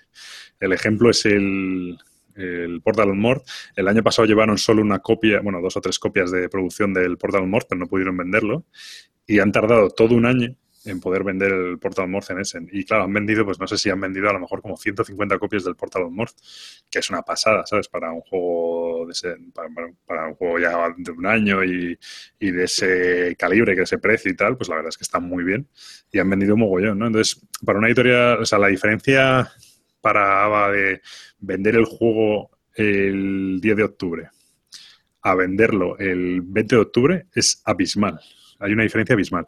Luego de venderlo el 20 de octubre a venderlo el 30 de marzo, les da bastante más igual, ¿sabes? Pero el, tener el juego en Essen, ya no solo por lo que vendes, las copias que vendas, sino porque gracias a eso, pues el Portal of North, el Raymaster, el Oilfield, pues están en contacto con editoriales de otros países, lo han visto, han visto el interés que despierta. Eh, un juego que, que, has vendido en Essen de repente aparece en Estados Unidos y empieza a jugarse en Estados Unidos y, la, y despierta interés. O sea, es como, al final es como ir al centro del mundo lúdico donde va todo el mundo y eh, infectar ¿no? al personal ¿no? para, que, para que conozca tu juego y lo, y lo lleve por otros lados. ¿no? Entonces eso les ha permitido pues, pues bueno, abrir acuerdos y tal con otras editoriales y están en, y están en ello. ¿no? Y la verdad es que yo entiendo que el enfado, ¿no? porque siempre sienta mal que hay, haya gente que pueda comprar el juego antes de que te manden a ti tu copia, pero ellos han hecho el esfuerzo de adelantar las producciones y tal, al final a coste, porque al final eso te cuesta más caro y tal, pero precisamente para poder eh, dar publicidad al juego no tener que esperar 10 meses, 12 meses hasta el próximo S, ¿no? Entonces es un poco ahí la, la, historia. Yo la verdad es que de eso no me había enterado, o sea, no, no tenía ni idea. Lo que sí puedo hablar es desde el punto de vista de, de alguien que ha aportado en en bastantes proyectos de Kickstarter y que los he visto antes de yo tenerlos eh, en la feria. O sea, la gente ha protestado y yo no les puedo quitar eh, eh, razón en ello. Lo que pasa que yo me he encontrado con proyectos que me deberían de haber ya llegado a casa, que los debería de tener, que debería de estar pudiendo jugar y los he visto en la feria en venta sin yo tenerlo. Eso me parece bastante más grave que, que esté en la feria cuando el plazo de entrega está previsto a, yo que sé, a dos o tres meses. Eso me daría un poco mm, más igual, porque entiendo que las editoriales se tengan que hacer ver y tengan que enseñar sus productos. Y, que tú al final justificas tu presencia en la, en la feria llevando juegos. Si no llevas juegos, que es lo que les pasó el año pasado, pues evidentemente eh, estás mucho más penalizado. La forma de financiar la feria y todo es llevando tus juegos, vendiéndolos, consiguiendo acuerdos con otras empresas y, y, de hecho además una de las cosas que tú consigues, ya no solo porque digas, no, es que yo llevo el Ulfil porque así se lo puedo vender, eh, negociar con una editorial polaca y lo va a sacar, ¿no? No solo por eso, sino porque esa editorial polaca a la que tú a lo mejor quieres comprarle una licencia, si ve que tú eres una empresa que estás en Essen y que tienes tres juegos producidos y vas a producir dos más porque están previstos y no sé qué, pues ya te miran con otros ojos, ya no eres, ya no pasan de ti, ¿no? Ya eres una empresa que vas en serio en el asunto y tal. Entonces, es importante, o sea, ir a la feria con... Yo entiendo el enfado, entiendo por qué es, creo que también tiene más que ver con la comunicación, pues nos avisó en las propios Kickstarters y tal, y entiendo el enfado por qué es, pero bueno, también me pongo en la postura de ellos, porque, bueno, porque lo he vivido con ellos y porque lo he hablado mucho con ellos y tal, y entonces, eh, pues entiendo lo porque así. Luego ellos, por ejemplo, una de las cosas que decidieron es no rebajar más los precios frente que podían haber. De hecho, por ejemplo, el Portal of Mort se rebajó bastante más en proporción de lo que se rebajaron el Oilfield y el Remaster, porque, porque se decidió que, claro, que, no podía rebajar un juego que, que, acabas de lanzar y no sé qué, porque la gente, bueno, pues le evidentemente le iba a sentar mal y con razón. Entonces, bueno, pues se hizo una pequeña rebaja del precio tal, que básicamente cubre los gastos de envío y poco más, ¿sabes? Y eso, bueno, bueno. No, si, es que es eso, es que, por ejemplo, el año pasado eh, pasó con el Trickerion. El Trickerion yo lo compré en feria con todos los stretch goal, con todo. Es verdad, ya, a mí me llegó en diciembre, yo creo, ¿no? Sí, y a ti te llegó como dos meses más tarde. A lo mejor no tenía todo, no tenía la bolsita, no sé qué, no sé cuánto, pero tenía todas las expansiones. Y el Trickerion estaba previsto para finales de octubre. No, del Trickerion de hecho estaba previsto para antes de la feria. Lo llevaron a la feria, vendieron en la feria, es verdad. Joder, pues no, no me cabreé, me cabré la leche, me tenía que haber cabreado. No, entonces, a ver, que el enfado se, se, se entiende, ¿no? O, yo sea... Lo, o, sea... yo lo entiendo, entiendo el enfado, pero también entiendo, tío, para una editorial. A ver, yo otra cosa es que me estén chuleando como me hacen los de Flying Frog con el Shadow Bristol, ¿no? Que estén sacando los juegos y las expansiones a la venta y yo sigo aquí esperando a que me manden la Wave 2, esa que se inventaron. Eh, pero yo entiendo que para una empresa la, la, es que es eso, la diferencia entre tener el juego el 10 de octubre a tenerlo el, el 20 de octubre es abismal. Sin embargo, entre tenerlo el 20 de octubre y tenerlo el 15 de diciembre, como habían anunciado que iban a sacarlo, eso les da igual, ¿sabes? Eso, bueno, pues pierdes un mes de... Pero el, el problema es el, una feria de Essen es pero darse visibilidad, o sea, mm, para futuros proyectos, incluso que la gente, ya sea por Kickstarter, habiendo visto el producto final, se, se, responsabilice más de participar, etcétera, es muy importante para ese tipo de editoriales porque no mm. son grandes, no son conocidas, no sacan un producto que ya llevan, eh, o sea, no, no llevan tantos años como para que la gente ya conozca todos sus productos y diga, no, sí, pues sé que estos son serios. No, no, la gente que está en el extranjero no lo sabe. Entonces, bueno, pues es eso. Hmm. Pero bueno, como en este siempre digo y siempre lo critico a otros y me lo tengo que criticar a mí mismo, eh, como yo soy al final parte interesada, pues no puedo tampoco decir que tenga la, verdad absoluta y tal, y cada uno sabrá lo que piensa. Eh, es cierto que lo vivo desde dentro, mmm, formo parte de, del proceso de toma de decisiones y me preguntan qué opino y tal y no sé qué y tal. Y entonces entiendo cómo se llegan a las conclusiones que se llegan, ¿sabes? A lo mejor si todo el mundo estuviera allí y tal, pues lo vería. Nadie se pega tiros en el pie porque le dé la gana, ¿sabes? Y porque yo qué sé, ¿sabes? No, no, nadie decide las cosas están, tienen unas explicaciones y tal, o puedes entenderlo más o entenderlo menos, pero nadie está haciendo el loco, ¿no? Y eso es un poco lo que ves cuando lo vives desde encima, pues lo ves así. Pero bueno, es como digo, como yo lo vivo encima y tal, pues eh, probablemente tenga una versión eh, sesgada del asunto, pero bueno. Pues yo no. Yo ni lo vivo, ni tengo la visión sesgada, ni nada. O sea, que yo puedo opinar libremente, ¿no? Te puedo, sí, te puedo dar al mute. ah, vale, bueno, perfecto. Muy bien, pues no sé, eh, ¿qué más de la feria? Anécdotas. Bueno, el día que casi te parten la cabeza, ¿no? Yo creo que fue el sábado me violan, me raptan, me. Sí, el sábado de repente vemos eso, pues un poco, además era ya la feria cerrada a las siete y pico. Y entonces, pues Gabriel resulta que como es un chulo, pues él coge el Terraforming Mars, que es el juego de la feria que está hiper agotado, que no sé qué, que no lo quiere todo el mundo. Pues él dice, no, yo tengo una reserva, pero no la voy a recoger hasta el... ¿Qué, tengo que ir hasta el sábado a las dos? Pues lo voy a recoger No, sí, pues el sábado a la una la voy a recoger, ¿no? Más o menos así fue la historia, ¿no? Tenía hasta las 12 y fui a las once y media. Eso, pues eso, ¿vale? Como es así en chulo.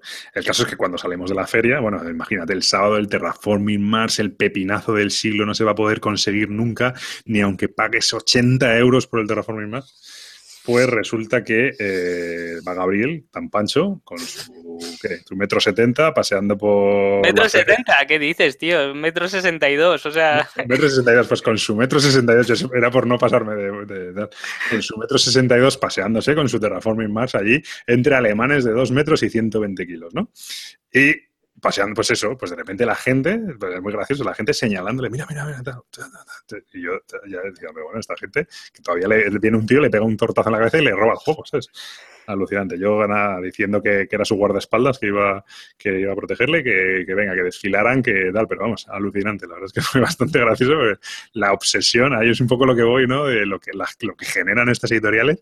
El Terraforming más, que recordemos que se pudo comprar en España dos semanas antes de que de ese, ¿no? Es, sí, bueno. es cierto que más caro y tal, pero, bueno, tampoco que no es que sea, joder, no es que sea un... Porque si me dices que ese es un juego ya pan que es que no lo vas a ver ni de coña y tal, pero no, no, y allí, vamos, casi te pegan. Sí, y pues, sobre todo que lo, que lo que dijimos, que el domingo volvieron a haber copias a primera hora de la mañana. Es verdad que eh, en alemán a 50, en inglés a 70, se aprovecharon un poco, pero volvió a haber copias el domingo, entonces... Sí, de hecho el, eh, domingo yo eh, iba... Fue muy, fue muy divertido. Sí, digo que el domingo yo iba a una tienda a comprar unos... unos ¿Cómo me jode las palabras inglesas? Un entree, un... bueno, pues unas cosas que se ponen encima de las de los tableros del 3D ¿no? Pues para mantener los cubitos en su sitio y tal, así súper chulos, que había visto en una tienda por ahí alemana, y de repente llego a la tienda y una cola, y no exagero, pues de 30 personas o 35 personas allí, pum, desde las pues yo creo que eran las 9 de la mañana. Hay una cola de la leche. Digo yo, coño, digo, esto no será para comprar las bandejitas del 3D Edge. caso es que ya me saltó toda la cola y le digo, oye, este rollo. No, no, esto es que vamos a traer dentro de una hora copias del Terraforming Mars. Y digo, vale, vale, vale, vale. Digo, dame cuatro bandejas del 3D Edge y yo te pago no sé, muy, o sea, muchas tonterías de estas que, que alucinan, ¿no? No sé, pero, pero bueno. Ya no sé, alguna anécdota más. esa fue muy buena. ¿Alguna anécdota más que tengas por ahí? Te pillo. Eh, me pillaste. Sí que tenía alguna y divertidas, pero se, no, las tengo en la cabeza. ¿Y a ti que te pasó algo? A ver, cuéntanos, ¿te pasó algo? Que sí que te ha pasado, ¿eh? ¿Qué me ha pasado? No sé, cuéntame tú. Hombre, la firma, la firma. Ah, bueno, sí, sí, sí. Eso fue. Bueno, llegué. Yo qué sé, pues a uno ya. Yo no soy nada groupie, pero he decidido que solo voy a ser groupie y solo voy a ser ultra fan de Vlada Chivatil. O sea, yo veo por ahí a un futbolista, a Charlize Theron, a quien sea, me importa un bledo. A mí que no se cuele en la cola, que no me quite mi sitio y tal. Pero si veo a Vlada Chivatil, yo voy a ser groupie de Vlada Chivatil. Y entonces vi a Chivatil por ahí, pues con sus zapatos desatados, con su empane brutal que va por la vida. La verdad es que le ves y dices, este tío, mancho, ¿cómo puede ser tan crack? Y va ahí, pues eso, con sus deportivas viejas, con sus cordones tirados, que dices, no sé si avisarle que se va a tropezar y se va a caer, pero bueno, te da cosa, ¿no? Al final es un tío, ¿sabes? Es un dios y dice, lo mismo no tiene pensado. Y el caso es que, bueno, pues le vi ahí no tenía ninguno de sus juegos porque ya pues los tenían en España tal y tampoco me iba a comprar el, el Codename Pictures este, ¿no? Y entonces le dije, pues oye, fírmame la camiseta. Y el tío, ¿cómo que te, ¿cómo que te firme la camiseta? ¿Estás loco? Se partía de risa. Digo, no, pues oye, tío, ¿qué más da? Fírmame la camiseta, ¿qué más da? Y yo, no, hombre, ¿cómo te voy a firmar? Que sí, que sí. Y me dice, pero en serio, sí, sí, en serio. Y el tío me firmó la camiseta y luego se reía ahí todo tímido. La verdad es que es súper, súper majo, súper tímido, súper accesible y un tío muy, muy bien. En general, ¿no? Yo creo que no hay ningún... O sea, me refiero de los grandes conocidos no hay ninguno que se digas, vaya, vaya gilipollas, ¿no? ¿no? sé. Sí que luego te los encuentras por ahí, en los stands perdidos por ahí, te encuentras algún gilipollas que dices, madre mía. Pero no, el de Meeple War me dijiste tú que era un poco tonto, ¿no? Sí, bueno, era yo creo que era editorial pequeña, no quería rebajar demasiado los precios, ni hacer precios, ni nada, y, fue un poco muy seco, la verdad. O sea... Bueno, le quedaban tres copias, se estaba vendiendo bien y dijo, pues, ¿qué, quieres, que te rebajan? No, pues, Vete a tu casa y pagan. por ejemplo, es que eso no tiene sentido rebajar si te quedan tres copias de rebajar. Pero bueno. Eh, no, es que es eso. No lo sé, no, en general son muy accesibles la, gente.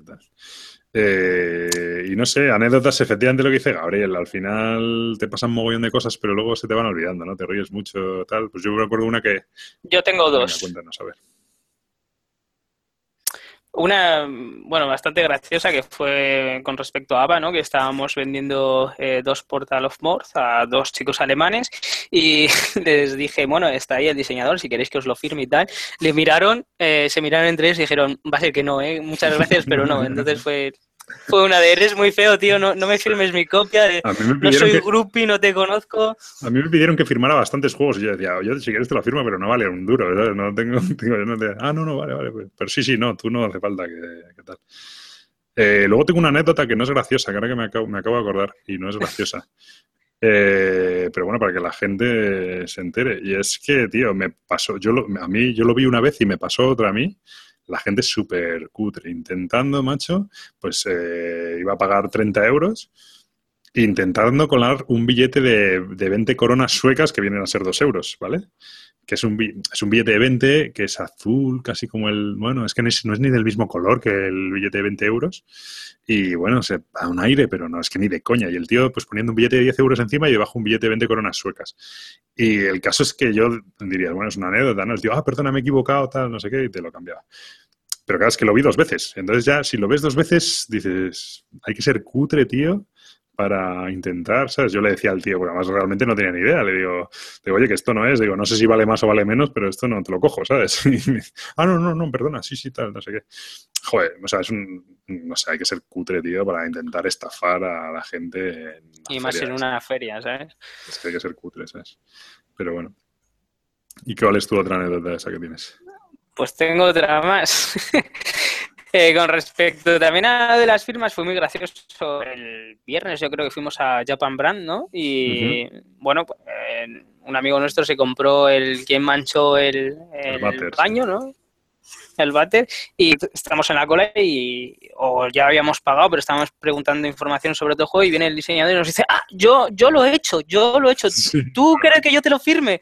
Y fue muy gracioso. Le dijimos, sí, sí, tal. Y la verdad es que los tíos súper educados, respetuosos. pero, bueno, eh, para la gente que tiene miedo de no saber inglés e ir a Essen, o sea, que mire Japan Brand, tío, que flipas. O sea, pero flipas que no. O sea, nivel de, de, no saber inglés, pero de no saber decir nada, o sea, pero nada, ni, ni o sea, absolutamente nada, de decir, ni con los dedos, tío, o sea, flipante, ¿eh? O sea, yo, una cosa acojonante. De hecho, tienen su propio sistema para vender los juegos, ¿no? Que es un poco en plan. Eh, bueno, que tú vas allí, te dan una lista y tú apuntas los que quieres, ¿sabes? Y el precio que tiene, pues tal, y se lo das al tío y el tío te vende los juegos y le das el dinero para no tener que explicarle qué juego quieres ni nada. Tienes una lista y vas haciendo X y ya está, ¿sabes? Como cuando pides en un restaurante japonés o algo de eso, ¿no? Y apuntas los nigiris que quieres. Pues el mismo rollo. Acojonante, macho. O sea, eso sí que tienen valor. Y vienen, no tienen ni puta idea. Y acaban con todos los juegos. O sea, es increíble. Sí. Uh, te pierdo.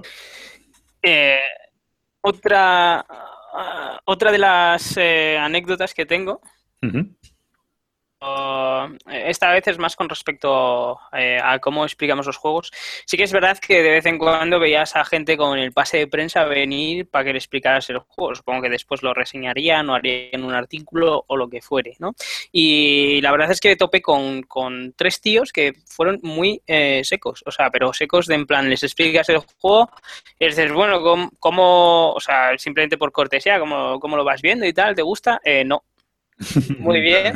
Y, pero has visto, dice, sí, sí, no me lo expliques, que esto yo ya lo sé todo. Y fue una de, pues voy explicándote nada, o sea, te dejo jugar a tu bola y es, Bueno, como en todo, no es, no es lo habitual, pero sí que siempre te encuentras con tu pequeño muestreo de gente con problemas de sociabilidad, ¿sabes? Es decir, tío, tú, ¿sabes? Ya no, es un problema de educación, ¿sabes?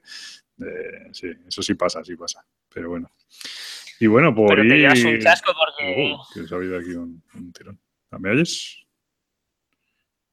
A ver, vale. Que digo que, que, por ir... Vas a tener que cortar, ¿eh? da igual, yo no, yo no edito. Esto es, ¿cómo se llama lo de...?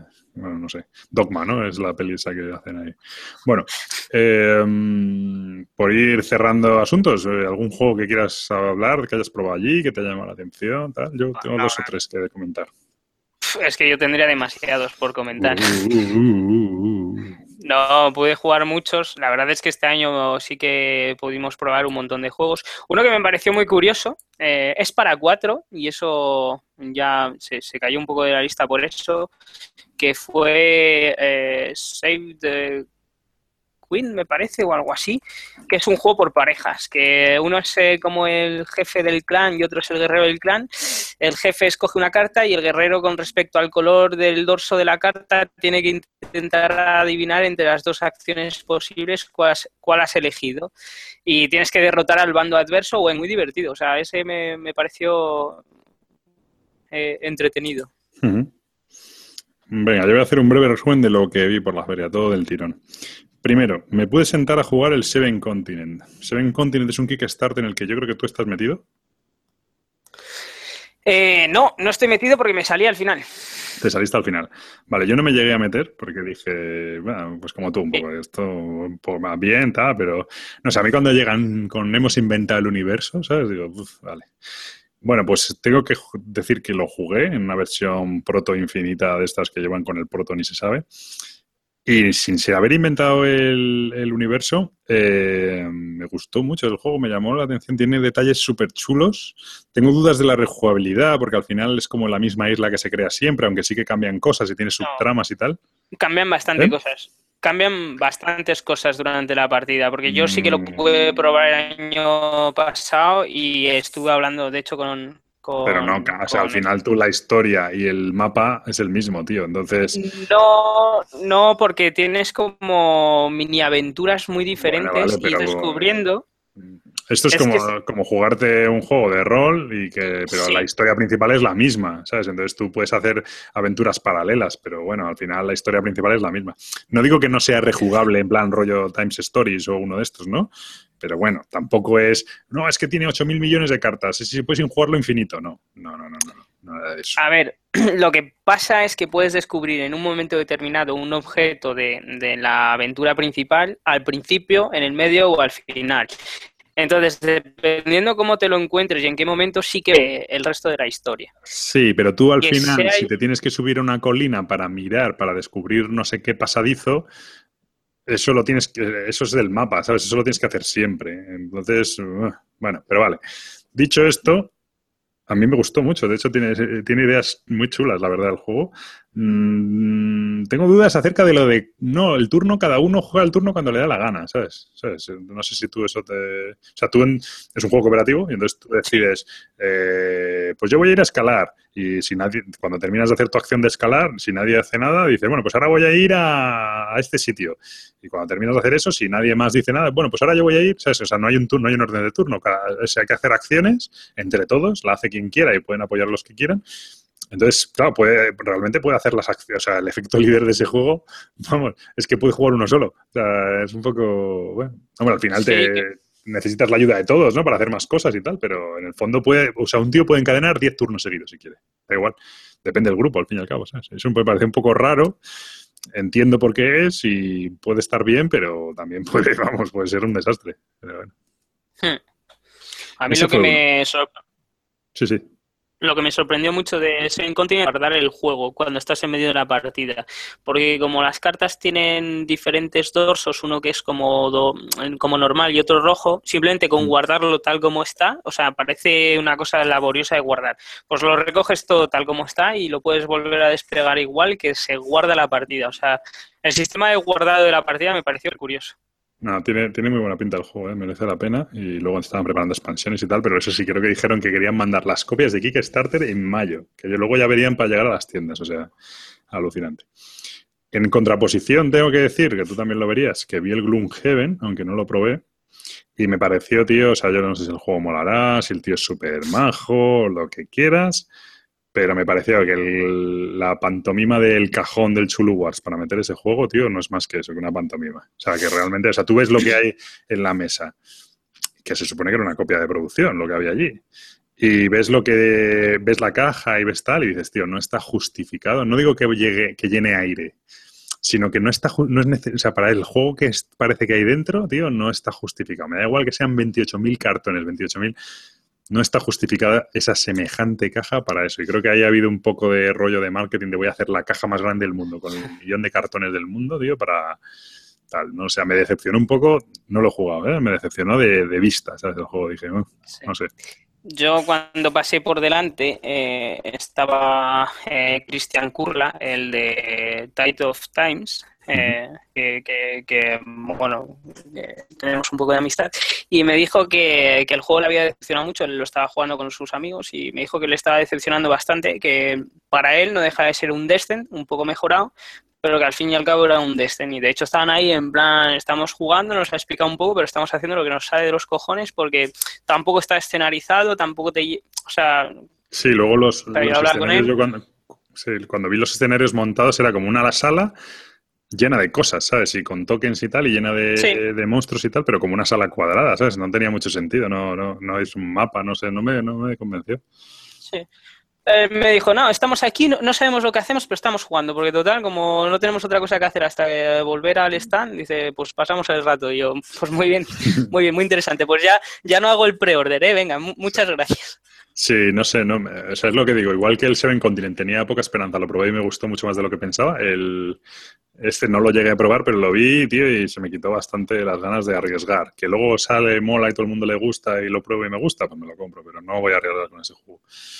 Vale, eso por otro lado. Luego, el adrenalín. ¿Tú llegas a probar el adrenalín? Eh, lo vi y me fui. Vale, yo probé el adrenalín, me senté allí y tal. Y, tío, o sea, de hecho, la coña que hacíamos es que no se debería llamar adrenalín, sino que debería llamarse lexatín, ¿vale? Eh, me pareció muy aburrido, sorprendentemente aburrido y me fastidia porque los juegos de Zedge Game y tal, y Blada, que es mi dios y todo el rollo, bueno, no es de Blada este juego, se nota, eh, tío, me pareció muy aburrido. O sea, no, no, no. Es una especie de que quiere ser un juego de miniaturas, pero que también quiere ser Eurogame. Y entonces ni es juego de miniaturas ni es Eurogame.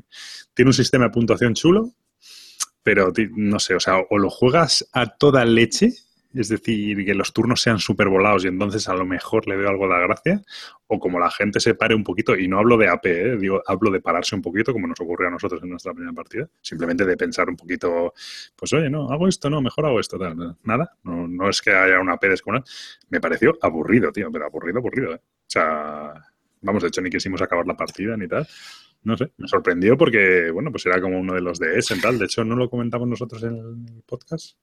Lo comentarías tú, seguro, que tienes mal gusto. Eh, eh, el Adrenaline creo que lo comenté yo. bueno, pues tenía, buena pinta, tenía, buena pinta, pero no, no, no cuajó, ¿eh? No me gustó nada. A ver, yo estuve mirando un turno, me pareció, no sé, me estaba durmiendo viéndoles jugar, no me Básicamente hay 10 casillas, con lo cual tampoco es que haya una, un, un tablero súper estratégico. Hay 10 casillas y encima además tienes que ser muy torpe para no poder disparar al que te dé la gana en cada turno porque en el fondo hay millones de combinaciones de me teletransporto, hago no sé qué, tal. Compro este arma que dispara a través de cinco muros y tal. No, como desde aquí veo a todos los de esta habitación, ¿sabes? Entonces tienes que ser realmente torpe para no poder dar al que quieras, ¿no? Y lo único que mola, que eso sí es verdad como mola, el sistema de puntuación. En plan, del primero que ha dado son más puntos, el que más ha dado, más puntos. Y el que ha hecho la muerte, pues también más puntos. Tal. Eso mola bastante. Pero lo demás, tío, me dejó muy frío, me sorprendió. De hecho, era de los de, como no me estaba comprando mucho y tal, digo, ah, pues a lo mejor me pillo este un poco a ciegas, tío. Menos mal que me senté a probarlo porque me ha ahorrado 50 euros muy, muy majo. Ese múltiple de 50, ¿no? Sí, era otro múltiplo de 50. Eh, eso. Y por último, tengo que decir que he probado uno que se llama Ninja Arena, que está ahora en Kickstarter y no va, tiene mala pinta, la verdad, porque llevan 9.000 euros, creo, y. Hombre, es quedan 26 días, pero piden 48.000. Y es que es muy caro, ¿vale? Porque vale como 75 euros, si no me equivoco. Pues estuve allí, no, no, es muy, muy caro. Pero, joder, me gustó muchísimo más, tío. Es un, bueno, el caso es que es muy bonito el juego porque es como de madera. Y son, bueno, son una cuadrícula de madera, pero tienes como diferentes piezas que vas haciendo como torres de tres alturas, ¿no? Entonces tú eres un ninja y pues luchas contra otro ninja y te vas ahí dando. Y entonces, bueno, pues en tu turno tienes unos dados de acción que seleccionas. Pues quiero moverme eh, rodando hacia la derecha, quiero pegar y quiero no sé qué. Entonces, es programación de movimientos, solo programas tres movimientos y se resuelven, ¿no? En función del tipo de dado que utilices, pues eh, vas antes o vas después que el rival. Y si cuando pegas, este, resulta que el rival está justo delante, pues está. El caso es que lo que mola también es los escenarios, que tienes que subir y bajar de diferentes niveles. Entonces, eh, bueno, pues estaba gracioso. Y yo pensaba que iba a ser lo que me pareció en su día X-Wing cuando lo jugué y, ojo, aquí que voy a blasfemar, que me pareció como una pelea de moscas, ¿vale? todo el mundo dando vueltas ahí, ah, mira, te he encontrado delante, te disparo, ¿no? Pues me pareció eso el X-Wing cuando lo jugué y tal, y, pensaba que este iba a ser un poco parecido, pero luego la verdad es que... O sea, creo que si juegas contra alguien tortugueo, que hace tortugueo y tal y se esconde, pues puede ser un coñazo de juego descomunal. Pero si el tío va a atacarte y tal, la verdad es que mola bastante. Luego tenían como mogollón de armas diferentes y modos de juego, pues capture de flag y no sé qué y tal. Me gustó mucho. Hombre, no me voy a gastar 75 euros en el Kickstarter, lo siento. Pero es que es un juego incluso que si tienes una mujer, bueno, vamos a decir, si tienes una pareja que, que, es muy buena persona, te podría dejar dejarlo hasta encima de la mesa del salón, ¿sabes? Porque es como de estos tipos de, de puzzles de rompecabezas, como un ajedrez así clásico. Decorativo, ¿no? Sí, que es decorativo, que el juego es bonito. Y eso, y bueno, luego el juego, yo no sé si vale 75 euros, pero bueno, son todo piezas de madera, tal, está muy bonito, la verdad es que el juego está muy chulo. Eh, encima, además, estos creo que tienen una opción que si pagas 5 euros más plantan un árbol o algo así. Son como muy, son como muy hipster, o sea, como muy hippies o no sé, un poco raros. Pero me gustó mucho, tío. El juego la verdad es que mola, ¿eh? Lo jugamos ahí súper rápido y, tal. Tenéis el Kickstarter ahora en marcha, se llama Ninja Arena, el, juego 3D de 3D Board Game. Y muy chulo. Lo estuve jugando ahí con uno de los diseñadores y la verdad es que me gustó mucho. No sé, lo mismo me da un, un chungo y me lo pillo. Bueno, ya veremos. Eh, sí, esto sí, ¿eh? Si llega a término el proyecto de Kickstarter, claro. Ya, es que por eso, ¿sabes? En plan de, bueno, meto pasta y si sale, ah, pues mira, aquí sí que has contribuido tal. Y si, y si no sale, bueno, pues no ha salido más los 75 euros, no sé. son muy majos, ¿eh? los tíos muy majos. Luego una chica, este, mira, otra anécdota. Una chica que lleva la típica banderita de esta alemana, ¿no? Diciendo que solo puede explicar el juego en alemán. Entonces llega un, mi amigo y le dice, no, ¿me puedes explicar el juego? Lo único que tiene es en inglés. Y la chica, pues tendría a lo mejor 16 años, súper mona, tal, y dice, uy, pues no sé si soy capaz, no sé qué, tal. Bueno, macho, se marcó una explicación en inglés perfecta. O sea, pero perfecta, que dije yo, me dan ganas de explicarte un feudalia para que sepas tú lo que es, lo que es bueno. ¿Sabes? En plan, la chica, no, bueno, no sé si en inglés tal, pues perfecto. ¿Sabes? Y yo digo, joder, te explico un feudalia, ¿sabes? Estoy aquí explicando feudalias como puedo y tú, muy, muy, muy curioso. Pero bueno, muy majetes estos de Ninja Arena. Venga, doy algún juego y vamos cortando. ¿Solo alguno? O sea, no me vas a dejar hablar de todos los que quiero. Es que me van a regañar, pero venga, di. Vale, perfecto. No, hombre, solo decir que, a ver, uno de los que vi que me llamó mucho y fue el Lisboa de Vital La Cerda. No, me son muy vistosos eh, este tío. Y el tío es súper majo. Sí, el tío es majísimo, se enrolla además que da gusto.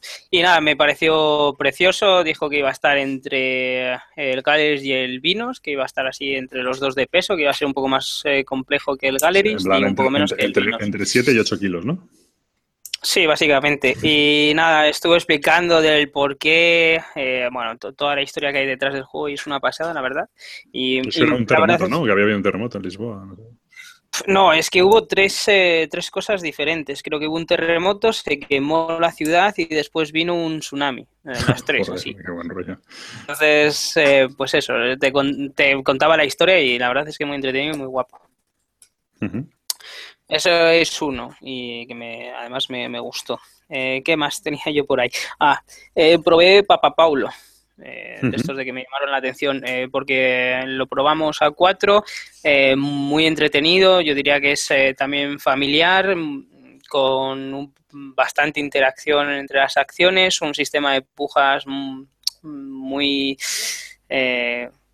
¿cómo se diría? Muy sin peculiar. porque está bastante bien para el orden de turno y nada, moló bastante. O sea, pero así sencillito, no, no era complejo. Eh, otro así que ahora que creo que estuvo en Kickstarter que fue Pixie Queen que estuvo estaba no estaba lejos del stand de Ava.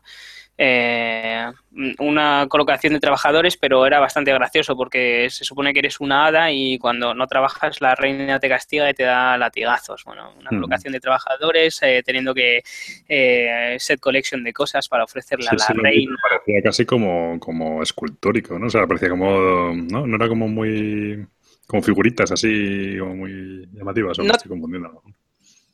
No, el tablero era súper llamativo porque tenía un montón de huecos, eh, un montón de de atención, pero no tenía figuras en sí. O sea, tenía un montón de discos de diferentes colores para lo que ibas aportando a, la reina. Eh, ¿Qué más? Bueno, pues hay un montón más. Ah, sí, uno que me pareció muy guay, que es 75 Gnome Street, eh, que es de los mismos eh, de Ankama, me parece, de los que hacen Crossmaster. Que este me pareció bastante curiosete. es una especie de party sin ser party tienen eh, representas a un gnomo, ¿vale? Y cada gnomo eh, tiene escondido en el jardín un tesoro. Pues mediante diversas pistas que vas preguntando a los jugadores, eh, tienes que adivinar dónde tienen su tesoro. Lo que pasa es que el primer jugador puede preguntar a todo el resto de jugadores, el segundo a los que tiene por debajo, así. Y el cuarto, que es el último jugador, puede mover al gato. El gato lo que hace son putadas. Y tenía un sistema de preguntas muy curioso, en plan, en tu casilla hay una flor, en la casilla que tienes el tesoro hay una flor, y te puede contestar, o sea, tú puedes hacerle la pregunta, que conteste de dos maneras diferentes, o secreta, secretamente o a voz alta. Y tiene también una especie de matriz en la cual vas eh, rellenando pues tus deducciones me parece muy simpático. Bueno, pues llama la atención. ¿Pero ese está en venta o en pronto o qué era? Eh, salía en noviembre, me parece, en noviembre o diciembre, eh, no me acuerdo. Hubo un montón que salían para diciembre, pero así a la volea no... Vale, vale. No, no recuerdo muchos más. Vale. Ah, el Blood Bowl, sí, hombre, el Blood Bowl. El Blood Bowl. Joder, eso sí que, esos otros de la pasta, tío. De repente, pabellón 2, este creo que era el 2, un stand un stand inmenso y de repente una mesa en el centro, ¿sabes? Y dos, poco, dos, mesas, dos mesas. Bueno, dos mesas, sí, pero el pabellón era, o sea, que era como ridículo, era enorme, un, dos mesas, dos vitrinas, ¿sabes? Y unos carteles ahí de Blood Bowl tal, y dices tú, pero tío, ¿sabes? Yo qué sé, poner aquí más, más cosas, ¿no? Hombre, el juego, bueno, pues eh, la verdad es que para lo que enseñaban era demasiado grande. O sea, se podían haber conformado con, un stand bastante más pequeño. Lo único decir que van a ofrecer de momento los equipos básicos de orcos humanos, que eh, no han tocado demasiado las últimas reglas, que han añadido a lo mejor alguna vuelta de tuerca para que sea eh, mejor, me parece, en algunos aspectos. Yo tenía la, versión antigua, no sé ni dónde la tengo ahora, y con respecto a eso no no, no habían tocado y, nada, todo plato, o sea que creo que salga bastante barato y lo mismo, que estaría para Navidades, antes de Navidades, de hecho. Muy bien. Bueno, pues, ¿alguno más? Eh, pues eh, ahora mismo no, no me viene a la cabeza. Bueno, si no, en futuros, en futuros lo comentamos. Eh, bueno, pues no sé, la verdad, un poco desordenado el paso por Essen, pero también un poco como fue. Yo acabé desde luego reventado, además el, el domingo nos quedamos ahí haciendo cajas con los juegos que se volvía ABA y los que traíamos nosotros y tal, hasta pues, a las siete y media de la noche, de la tarde, por ahí. Acabé, yo acabé reventadísimo, gracias a que vinisteis a ayudarme, porque si no, imposible. Y, y fue bastante paliza. Yo, es eso, un poco la conclusión que llego es, volvería, si vuelvo, desde luego, es eh, rollo así, colaborando y tal, y no sé qué. Si no, creo que el que no haya ido que vaya, pero, pero bueno, que sepa lo que hay, ¿sabes? Que va a ser, va a ser durete. Y en cuanto a compras y tal, pues tampoco merece la pena, pero bueno. Mola por vivir, por conocer a tal, por probar prototipos y tal, ¿no? La verdad es que yo lo recomendaría eh, encarecidamente que por lo menos ir una después. Mm. Es verdad que se vive de otra manera desde el lado de un stand. En muchas de las editoriales, eh, cuando falta a lo mejor un mes, meses, empiezan a buscar voluntarios eh, entre la gente, seguidores, mm. conocidos, familiares si no tenéis vergüenza, si tenéis un nivel de inglés más o menos correcto, si, si, os gustaría probar la experiencia, es, es otra cosa, es, un punto de vista totalmente diferente y, al fin y al cabo pues vives la feria de otra manera. Yo también recomendaría que si la gente pues eh, cumple esos requisitos o la apetece, sí.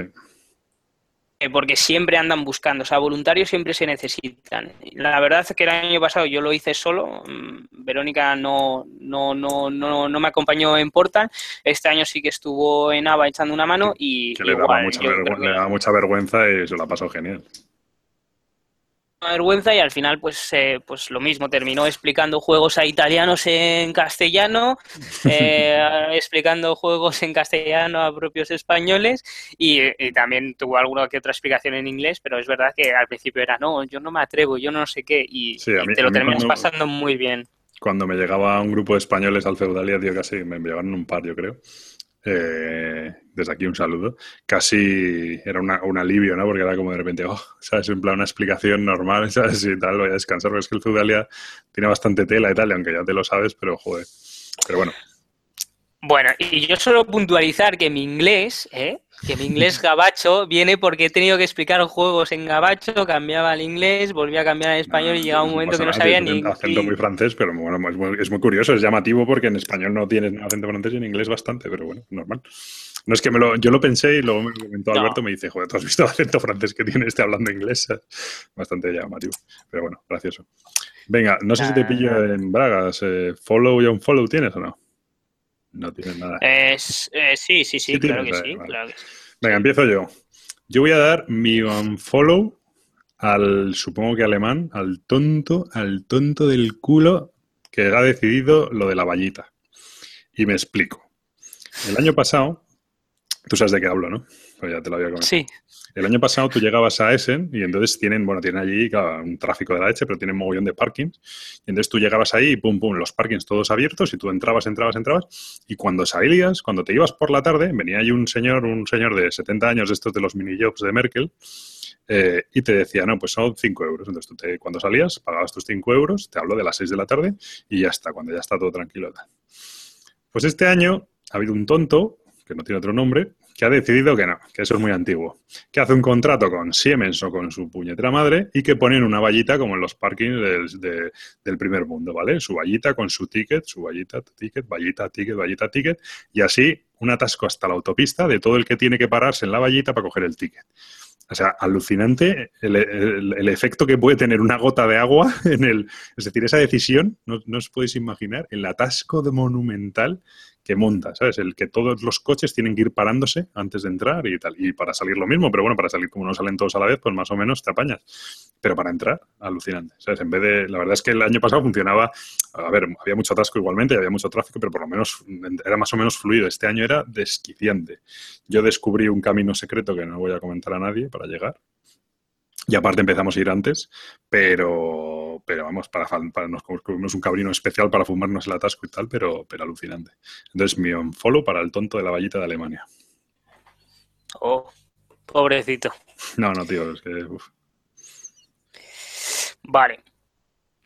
Bueno, eh, yo le voy a dar el un follow a. Yo creo que era el gerente de Blue Cocker, que es la editorial de, del Meeple World, porque fue ah. gilipollas, no, lo siguiente. Por eso cuando te he preguntado no querías decir nada. Efectivamente. El tío fue, fue un, un tonto del culo, vamos, o sea, yo no sé, o sea, como editorial tienes que poner buena cara, ¿sabes? Porque no dejas, no dejan de ser futuros o potenciales clientes. Bueno, y que tampoco estás pidiendo ninguna locura, ni estás tocando los huevos, ¿sabes? Oye, pues si te compramos tres me rebajas un poco, ¿sabes? Pues no, no, no, no, que va, que va. La, la, historia no va ni por ahí. Yo le pregunté, al fin y al cabo, le dije, bueno, y eh, porque le hice una. Me, parecía curioso que el diseñador del juego se encontrara en Austria, ¿vale?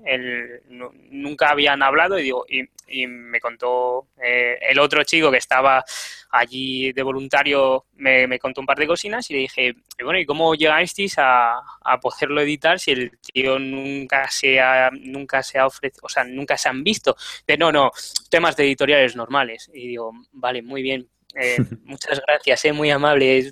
Mm, no tienes precio, un, gabacho de, muy amable, o sea, el típico francés amable que, ves en las películas en plan cara perro. Estirado, ¿no? El típico estirado de estos. Efectivamente. Sí, ¿cómo, en plan, no, no, esto son cosas de editoriales, tú no tienes, pues, pues vale, pues, pues muchas gracias. ¿Cómo se llama la editorial, era? Blue Cocker. Bueno, pues un, follow para el de Blue Cocker, que sí, además de hecho me ha llegado por como dos o tres que es un, que era un imbécil de cuidado, así que no debe ser el momento, sino que en realidad el tío es imbécil todo el tiempo. Pero bueno, la verdad es que entonces, bueno, yo creo en el evento del año, en el momento tal, no sé qué, y hombre, joder, tampoco, ¿sabes? No sé, ser un poco amable y tal no cuesta tanto, pero bueno. Sí, además que en ese momento, eh, no sé por qué, llevaba el pase de prensa y la verdad es que el juego me, llamaba la atención y tenía ganas de escribir en el blog sobre el juego. Al fin y al cabo se me han quitado las ganas, tengo el juego mm, precintado y no tengo ni ganas ni de abrirlo ni de jugarlo casi. o sea que... hay que jugarlo, que me dijiste que molaba mucho. Sí, mola, mola, porque lleva una interacción muy grande. y, a Vero también le gusta. Entonces, seguramente que lo abriré. Pero son ese tipo de cosas que te quitan las ganas de decir, venga, voy a dejar un rato ahí porque mm, ya simplemente la anécdota, pues... Sí, que te acuerdas del tío cuando abres el juego y te acuerdas de la imbéciles. sí, efectivamente. Muy bien, venga, pues yo voy a dar mi follow a... Mm, es difícil de definir, esto es un poco como lo de... a la paz en el mundo. Sí, es un poco ese rollo. No, iba a decir al grupo de editoriales españolas en ese. Digo que es difícil definir porque el grupo de editoriales españolas es como. Porque no son todas, o yo no tuve la sensación de que sean todas, ¿no? Sino un poco las más pequeñas, un poco. Pero bueno, yo sí que noté, pues estaba allí Zacatrus, enfrente nuestro, estaban los chicos de Tangis Games, estaba la gente de GNX, tal. Y en el fondo, aunque cada uno va a lo suyo y tiene su stand y tal, pero luego hay súper buen rollo entre todos y, oye, déjame no sé qué, oye, ¿qué tal? Oye, joder, ¿cuánto Solfil habéis vendido? Tal, ¿cómo va lo tuyo? Joder, muy buen ambiente, la verdad. Y nosotros como luego nos quedamos un poco a desmontar y tal, pues mucha broma, mucho, mucho tal, no sé, me gustó, no sé, me, pareció que había muy buen ambiente, ¿no? Que como mucho compañerismo y, me gustó mucho el ambiente. No digo que no sé si son todas porque, porque bueno, pues no hubo gente que no vi y qué tal, pero supongo que también estaría en ese mismo rollo, pero, pero la verdad es que me gustó mucho, me, me sorprendió para bien. Sí, hombre, la, la, verdad es que ha sido bastante gracioso. No solo eso, sino la gente de Twitter que nos pudimos cruzar, ¿no? Como Javi eh, Legacy de, de, Planeta de Juegos. que, bueno, que fue un encuentro muy, muy, muy gratificante. O sea, yo conocerle por fin así de cara a cara y, y, que sea tan agradable, tan majo y tal, me lo pasé muy bien con él hablando. Sí, de hecho, a mí, a mí me encontró en, en el, embarcando en el avión, en el en el finger este del avión y de repente, ah, tú eres el de Punto de Victoria, el del follow y el unfollow. Digo, sí, sí, somos nosotros. La gente le, le, llama la atención lo del follow y el unfollow, lo que más, pero bueno. Y ahí fue donde le conocí. Oye, no está mal. Sí, sí, muy bien, muy bien. Podríamos hacer un especial solo follow y unfollow. Buf, tendríamos mucho de qué hablar entonces, ¿eh? muy bien, venga, tu follow. Pues bueno, eh... No, yo, yo, tendría dos follows, ¿vale? Bueno porque no, uno no lo quiero dejar pasar más, que es una tontería que tiene, bueno, los dos tienen que ver con la feria, ¿no? Pero uno es a, la señora que nos acogió en su casa porque fue ah, maja, no lo siguiente, o sea, fue súper agradable porque nosotros tuvimos el mismo problema que, vosotros, que llegamos eh, tarde a Colonia, eh, los... Eh, de coche estaban cerrados y la señora se propuso en venir a buscarnos eh, a Colonia eh, sin, sin, sin, ánimo de lucro, sin ningún tipo de, consecuencias nefastas. Bueno, la señora se ofreció, pero fue el marido, ¿no? Si no me equivoco. Sí, fue el marido. o sea, suele ocurrir eso. un poco al marido para ir, pero... Suele ocurrir eso, follow al marido. Bueno, pero sí que, que, la verdad es que llegábamos tardísimo, no sé qué, encima el vuelo se retrasó y tal, y, nada, dijeron que no, que se iban a recoger, porque bueno, en Alemania todo mola mucho, todo funciona muy bien, pero a las 11 deja de funcionar y se cierra todo y a tomar por saco, ¿sabes? Entonces, sí, además es eso, que se retrasó como una hora el vuelo, no, no puso ningún problema, eh, súper preocupada todo el tiempo de nosotros. O sea, yo la verdad es que los dos años he ido de casa, eh, en casa de, de, alquiler y una pasada. La verdad es que el trato es espectacular.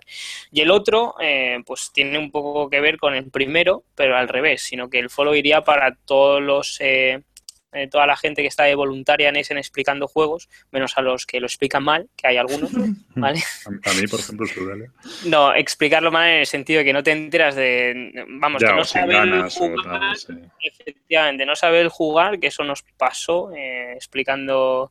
Nos explicaron la, la expansión del Seven Wonders Duel y el alemán pasando, o sea me, contó una historia, me empiezo a leer las reglas, era completamente diferente de lo que me había comentado y el tío pasaba de mí como de la mierda.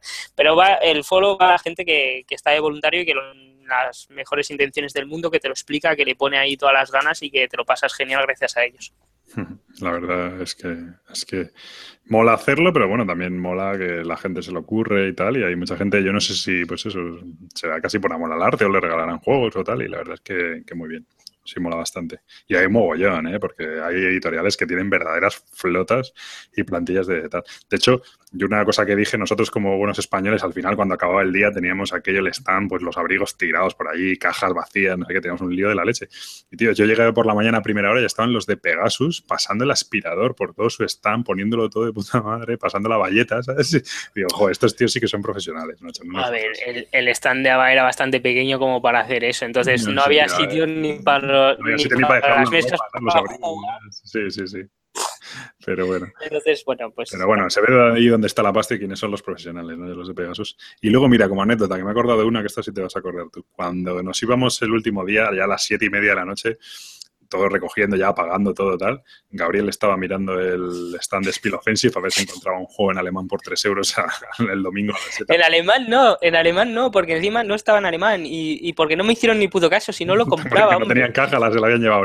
y esa no es la anécdota, sino que la anécdota es que de repente pasa por allí un ucraniano o algo así, no sé qué era, vendiendo eh, una especie de rollos de canela o no sé exactamente qué era porque no me atreví. Dijo, como me tome esto me va a dar un reseco. Entonces el tío te los decía, te no, te doy el, el rollo de canela por dos euros o un juego, ¿sabes? Entonces, o sea, ahí ya la peña haciendo negocio hasta en ese plan, ¿sabes? En plan, un tío vendiendo comida a los que están ahí recogiendo, ¿sabes? En plan, no, te lo, te lo doy por dos euros o por un juego que me regales, Yo no me atreví porque pensé que, de hecho, me ofrecieron los chicos de Zacatrus, que sí se, se comieron uno, pero yo digo, esto me va a dejar aquí un reseco que luego voy a tener que ir a beber agua o tal, pero, pero bueno, me pareció la verdad. Dos euros o un juego yo lo veo, ¿no? El juego mejor casi, que, que no hubiera pedido los No llevaba muchos juegos, para que decirlo, no sé lleva muchos euros, pero bueno.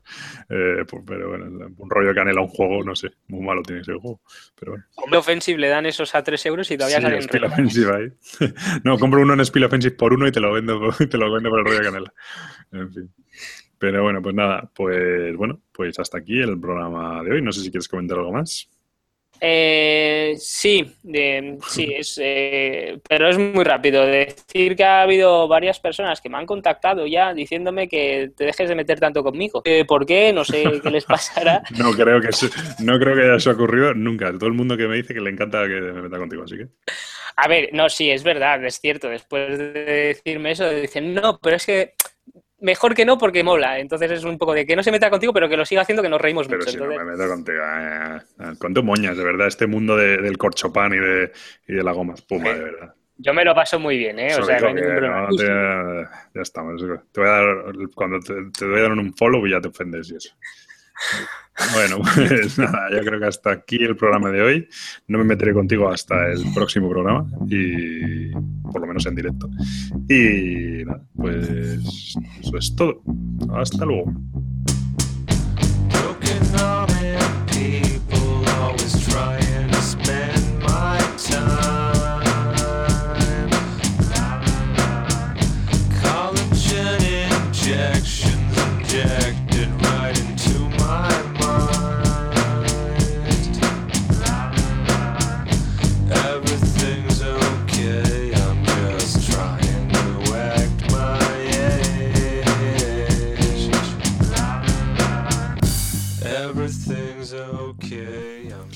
Y como siempre, hasta aquí el programa de hoy. Eh, esperamos que os haya gustado. Como siempre os decimos, encantados de recibir feedback por vuestra parte.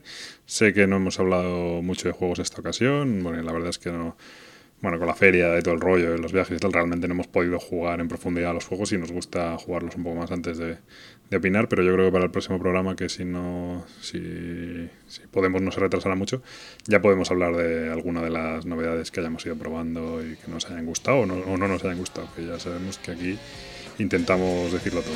Sin más, nos despedimos hasta el próximo programa y por favor, si queréis dejarnos comentarios en iVoox o en la BSK, Twitter, is okay.